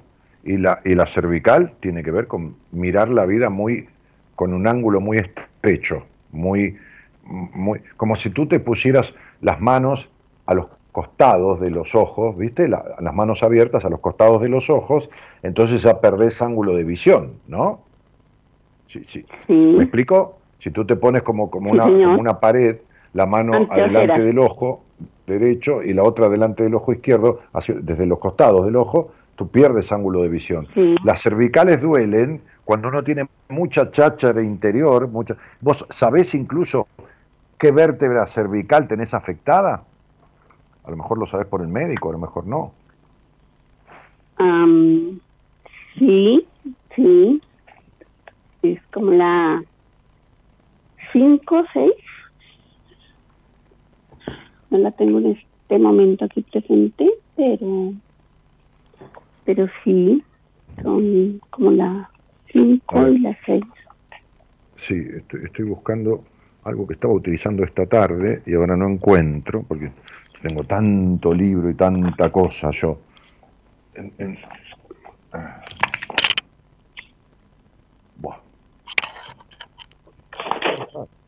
Porque tenía todo por aquí, pero ahora no tengo todo por aquí. Porque quiero, quiero, quiero buscar. Entonces, ¿quién, quién, me dijiste quinta y sexta cervical, ¿no? Sí. Bien. La quinta es temor al ridículo y a la humillación, temor de expresarse plenamente, rechazo al propio bien, es decir, no buscar verdaderamente el propio bien, sino es como hacerse daño, y una sensación de agobio. La sexta tiene que ver con sobrecarga, tiene que ver con intentos de cambiar a otros o de esperar que los otros cambien, con resistencia y con inflexibilidad.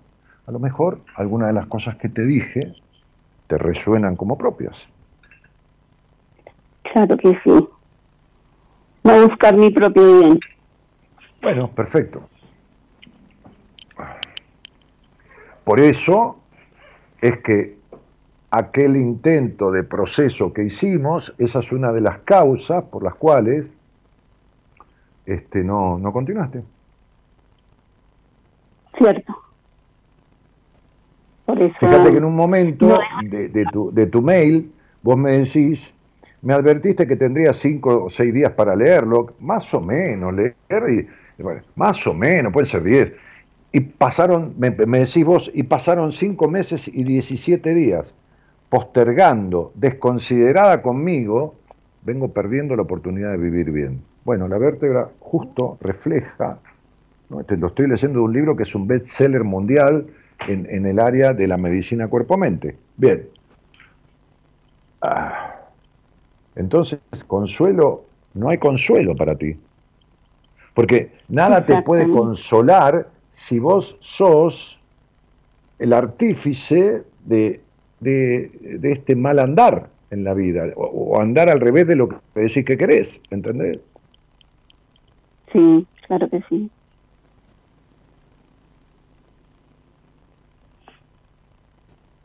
Y en una, parte, en, una parte de tu mail me decís que procuraste decir las cosas que sentís para hacerte fiel. No, mira, Consuelo, yo te voy a explicar esto. Vos no podés ser psicóloga de vos misma y querer arreglar todo imponiéndote un cambio de conducta. Porque el problema es tu psiquis. Es tu psiquis la que está afectada, no tu cerebro. Entonces vos podés generar un hábito para sacar otro hábito, pero estás construyendo un hábito nuevo. Y entonces no tenés nada resuelto. ¿Me explico? Una, a ver, claro, una cosa es decir, qué sé yo, vamos a decir cualquier cosa. Este, yo tengo confianza en mí mismo, yo tengo confianza en mí mismo, yo tengo repetirlo 100 veces y otra cosa es tener confianza en uno mismo de verdad. Vos podés repetirlo 700 veces, no sirve de nada. No entra, no se fija, no, no, no, porque el cerebro no puede con el inconsciente. ¿Está claro? Y el cerebro, estimada socióloga, no puede con el inconsciente, porque el inconsciente se afectó y se formó en los primeros 8 o 9 años de vida. Y el cerebro tarda en formarse 20 o 22 años. Cuando el cerebro se formó, ya es tarde, el inconsciente está afectado. Entonces vos podés proponerte un cambio de hábito, pero no alcanza para remedar lo que está afectado de tu psiquis y está en tu inconsciente. Sí.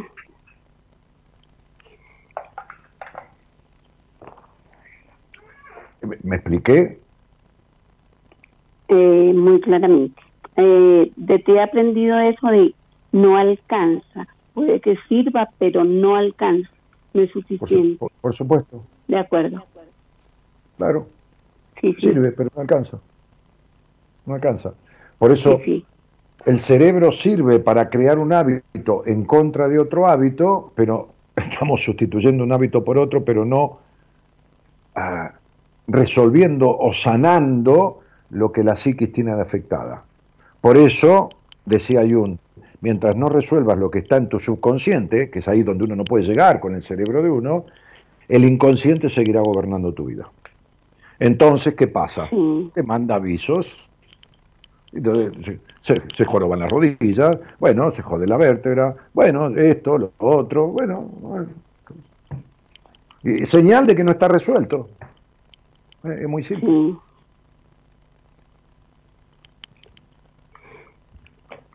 Pues, eh, por eso vuelvo a ti. No, mi amor, te lo agradezco. Este, se ve que no ha sido mala la experiencia, por lo menos de nuestros primeros acercamientos. Pero este, te agradezco eso, te agradezco la confianza y, también la compañía en algunas noches del programa, pero, pero, pero, tienes que dejar de, ser eh, la hija afectada, la hija afectada, dejar de ser esta copia de tu madre, este, la, y la, y la decepcionada de tu padre. Y, tienes que dejar eso. Tienes que trabajar eh, eh, en el camino correcto y coherente este, para que eso este, quede resuelto. Porque, porque es una fórmula que no te ha resultado nunca. Sí. No, hay, no, hay, no hay ni un poco, eh, Consuelo, no hay ni un poco de desapego de tu historia. Tú, has estudiado sociología, este, y Fíjate una cosa, hoy hablaba con este amigo que estuve tomando un café durante dos horas ahí conversando de varias cosas, porque está por irse a España, por un emprendimiento, bueno, no importa eso. Este, eh, eh, hablábamos de, de que a veces no hay nada que inventar, que las cosas están inventadas, lo único que falta es aplicarlas. Japón, eh, que tiene una cultura y tradiciones y formas de vida, este, por cierto, muy loable, es, es, una isla llena de piedras. Este, este, en un momento Japón estaba destruida, destruida, pero, pero aparte económicamente quebrada, socialmente, sociológicamente eh, diseminada, en un estado, digamos, en el mejor sentido de la palabra, deplorable, ¿no? Este, había que reconstruir Japón, pero no solo por la bomba atómica, ¿eh? No, no, no. ¿Qué hicieron los japoneses? Se fueron a Alemania y aprendieron de los alemanes a fabricar autos. Se fueron a Suiza y aprendieron a fabricar relojes. Eh, eh, aprendieron, eh, tomaron pianos como, como, el Stingway Sons, este, que es un piano que tuve la oportunidad de tocar, o el Blufner, que es un piano que no tuve, hicieron el piano Yamaha con un sonido casi similar a los mejores pianos de la historia. Fueron a aprender de los que sabían y convirtieron a Japón en una potencia mundial. Arriba de una plataforma de piedra en una isla pequeña para la cantidad de millones de habitantes que tienen. Y tienen una cultura y una conducta ética difícil de igualar en el mundo, los japoneses. O sea, construyeron una nación pujante en un lugar que desde, comparado con el nuestro sería inhóspito, o comparado con tu Colombia, este, yendo a aprender de lo que sabían, copiando bien.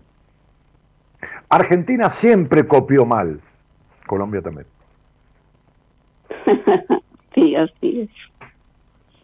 Bueno, entonces digo, me acuerdo que cuando, cuando yo hacía el programa este hace 15 años en una radio, bueno, justamente en la radio Marcelo Tinelli, con el que estuve 7, 8 años, este, este, en la radio de él hasta que él la vendió, este, venían en, la semana diferentes profesionales, como si fueran eh, gente de mi equipo, y algunos invitados, también médicos, psicólogos, sexólogos, qué sé yo, psiquiatras, bueno. Y yo hacía el programa todos los días, ¿no? Incluso muchas veces de lunes a sábado. Otra época, otras ganas, otra edad, otro, otro tiempo de mi vida no estaba casado tampoco, bueno, no, porque mi mujer me prohíba, sino porque elijo cosas para hacer que hace que, no, que deje de hacer otras, total o parcialmente. Y cuando venía alguno de los invitados que, tenían una charla conmigo de 20 minutos, lo que se llama en radio una columna o una participación dentro del programa, yo decía, llegó el momento de los que saben. Y de ellos aprendí muchísimo. Porque yo incluso empecé a hacer radio muchísimo antes de estudiar una carrera que me prepare para eh, y, me, dé este, habilitación profesional y legal para ejercer este, este, la psicoterapia. Yo tenía otro título universitario antes que no, me, no, no, no tenía nada que ver con esto. Así que cuando yo empecé radio durante algunos años desde que empecé, yo tenía profesionales de la psicología, la psiquiatría este, y la medicina, y yo no tenía ningún título de esos. Y cuando ellos venían, yo decía, los que saben. Llegó el momento de los que saben. Entonces uno, cuando no puede con algo, tiene que copiar de otro que sí puede. Copiar sería servirse del otro. Japón fue y aprendió de Alemania. Dijo, ¿qué tal? ¿Me enseña a hacer bueno, entonces lo tuyo sería, ¿podés dejar de querer arreglar todo sola y arreglarlo con alguien? Porque ya ves que sola no pudiste nunca en tu vida. ¿Puedes dejar de traicionarte como te traicionó? Claro, puedes dejar de traicionarte como te traicionó tu padre y tu madre. Digo, podrías dejar de hacerte lo mismo que te hicieron. Sí, sí, sí, podría, pero parece que no podés sola. No, sola no puedo. Bueno, yo tampoco pude solo. ¿Cuál es el problema? No me da vergüenza. tampoco pude solo a los 31 años que tenía la cabeza más rota que vos. Digo, no la, no la cabeza en sí fisiológicamente, sino digo lo psíquico. No, bueno, y, nunca creí en los psicólogos, y me fui de rodillas prácticamente. Y me quedé siete años, siete años con aquel tipo que, del cual aprendí, casi como si hubiera hecho la carrera de psicología con él. ¿no? Me, hubiera seguido quedando, ¿eh? él se murió, pero me hubiera seguido quedando, ¿eh? porque, amaba las charlas con ese tipo, las sesiones con él. Y bueno, y me, quedé ahí y aprendí a resolver cosas mías.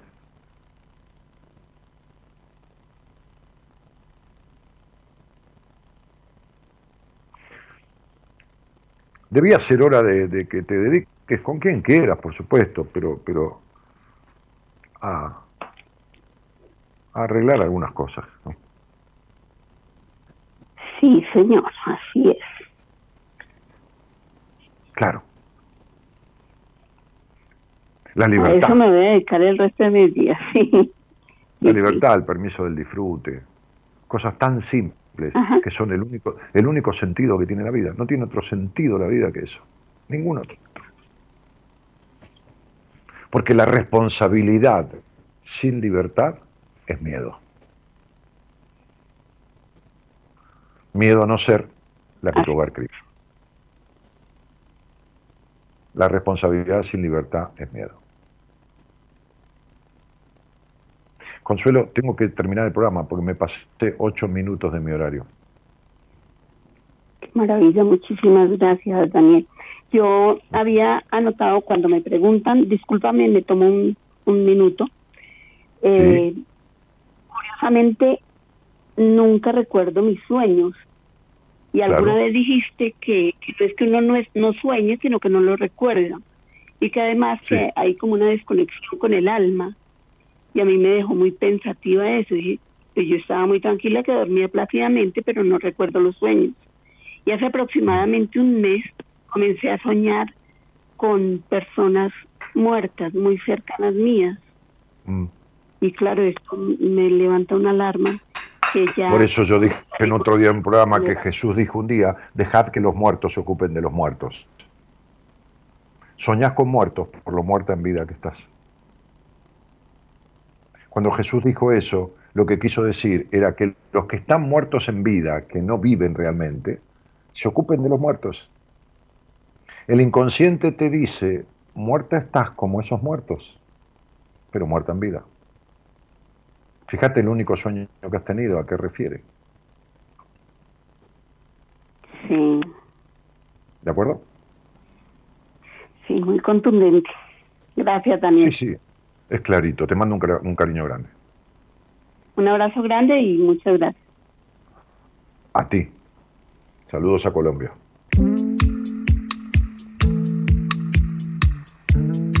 Bueno nos estamos yendo, nos estamos yendo. Este, eh,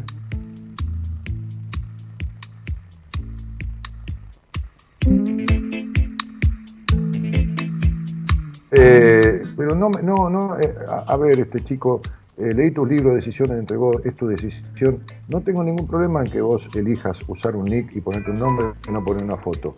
Pero no, no me preguntes nunca más nada, ya te lo dije. No me molesta. Simplemente no me preguntes nunca más nada. ¿Es esto? ¿Te queda claro? Si leíste mis libros de esto y no te alcanzaron para aprender, buscate a alguien que te enseñe, pero no me preguntes a mí nunca más. No me gusta hablar con entidades. Y vos sos una entidad, no una persona. Está claro, para mí. Yo de este lado pongo el nombre y pongo la cara. Este es el punto. A eso me refiero, flaco. Si lo entendés bien y si no lo entendés, andate. Eh, yo no sumo audiencia a cualquier precio traicionándome. Yo soy el que soy. Al que le gusta, me encanta. Y al que no le gusta, también me encanta. No obligo a nadie a estar acá. Pero no me obligo tampoco a estar con nadie que no tenga ganas de estar. Señoras, señores, el señor Gerardo Subirana en la operación técnica la musicalización.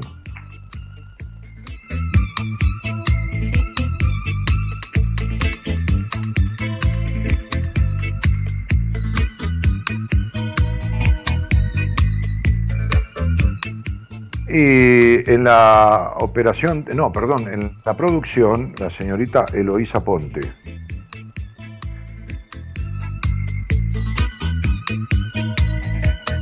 Mañana estará al aire conduciendo este, Buenas Compañías alguien del equipo de profesionales del programa, que es la licenciada en psicología, Noemí De Vito, docente universitaria también.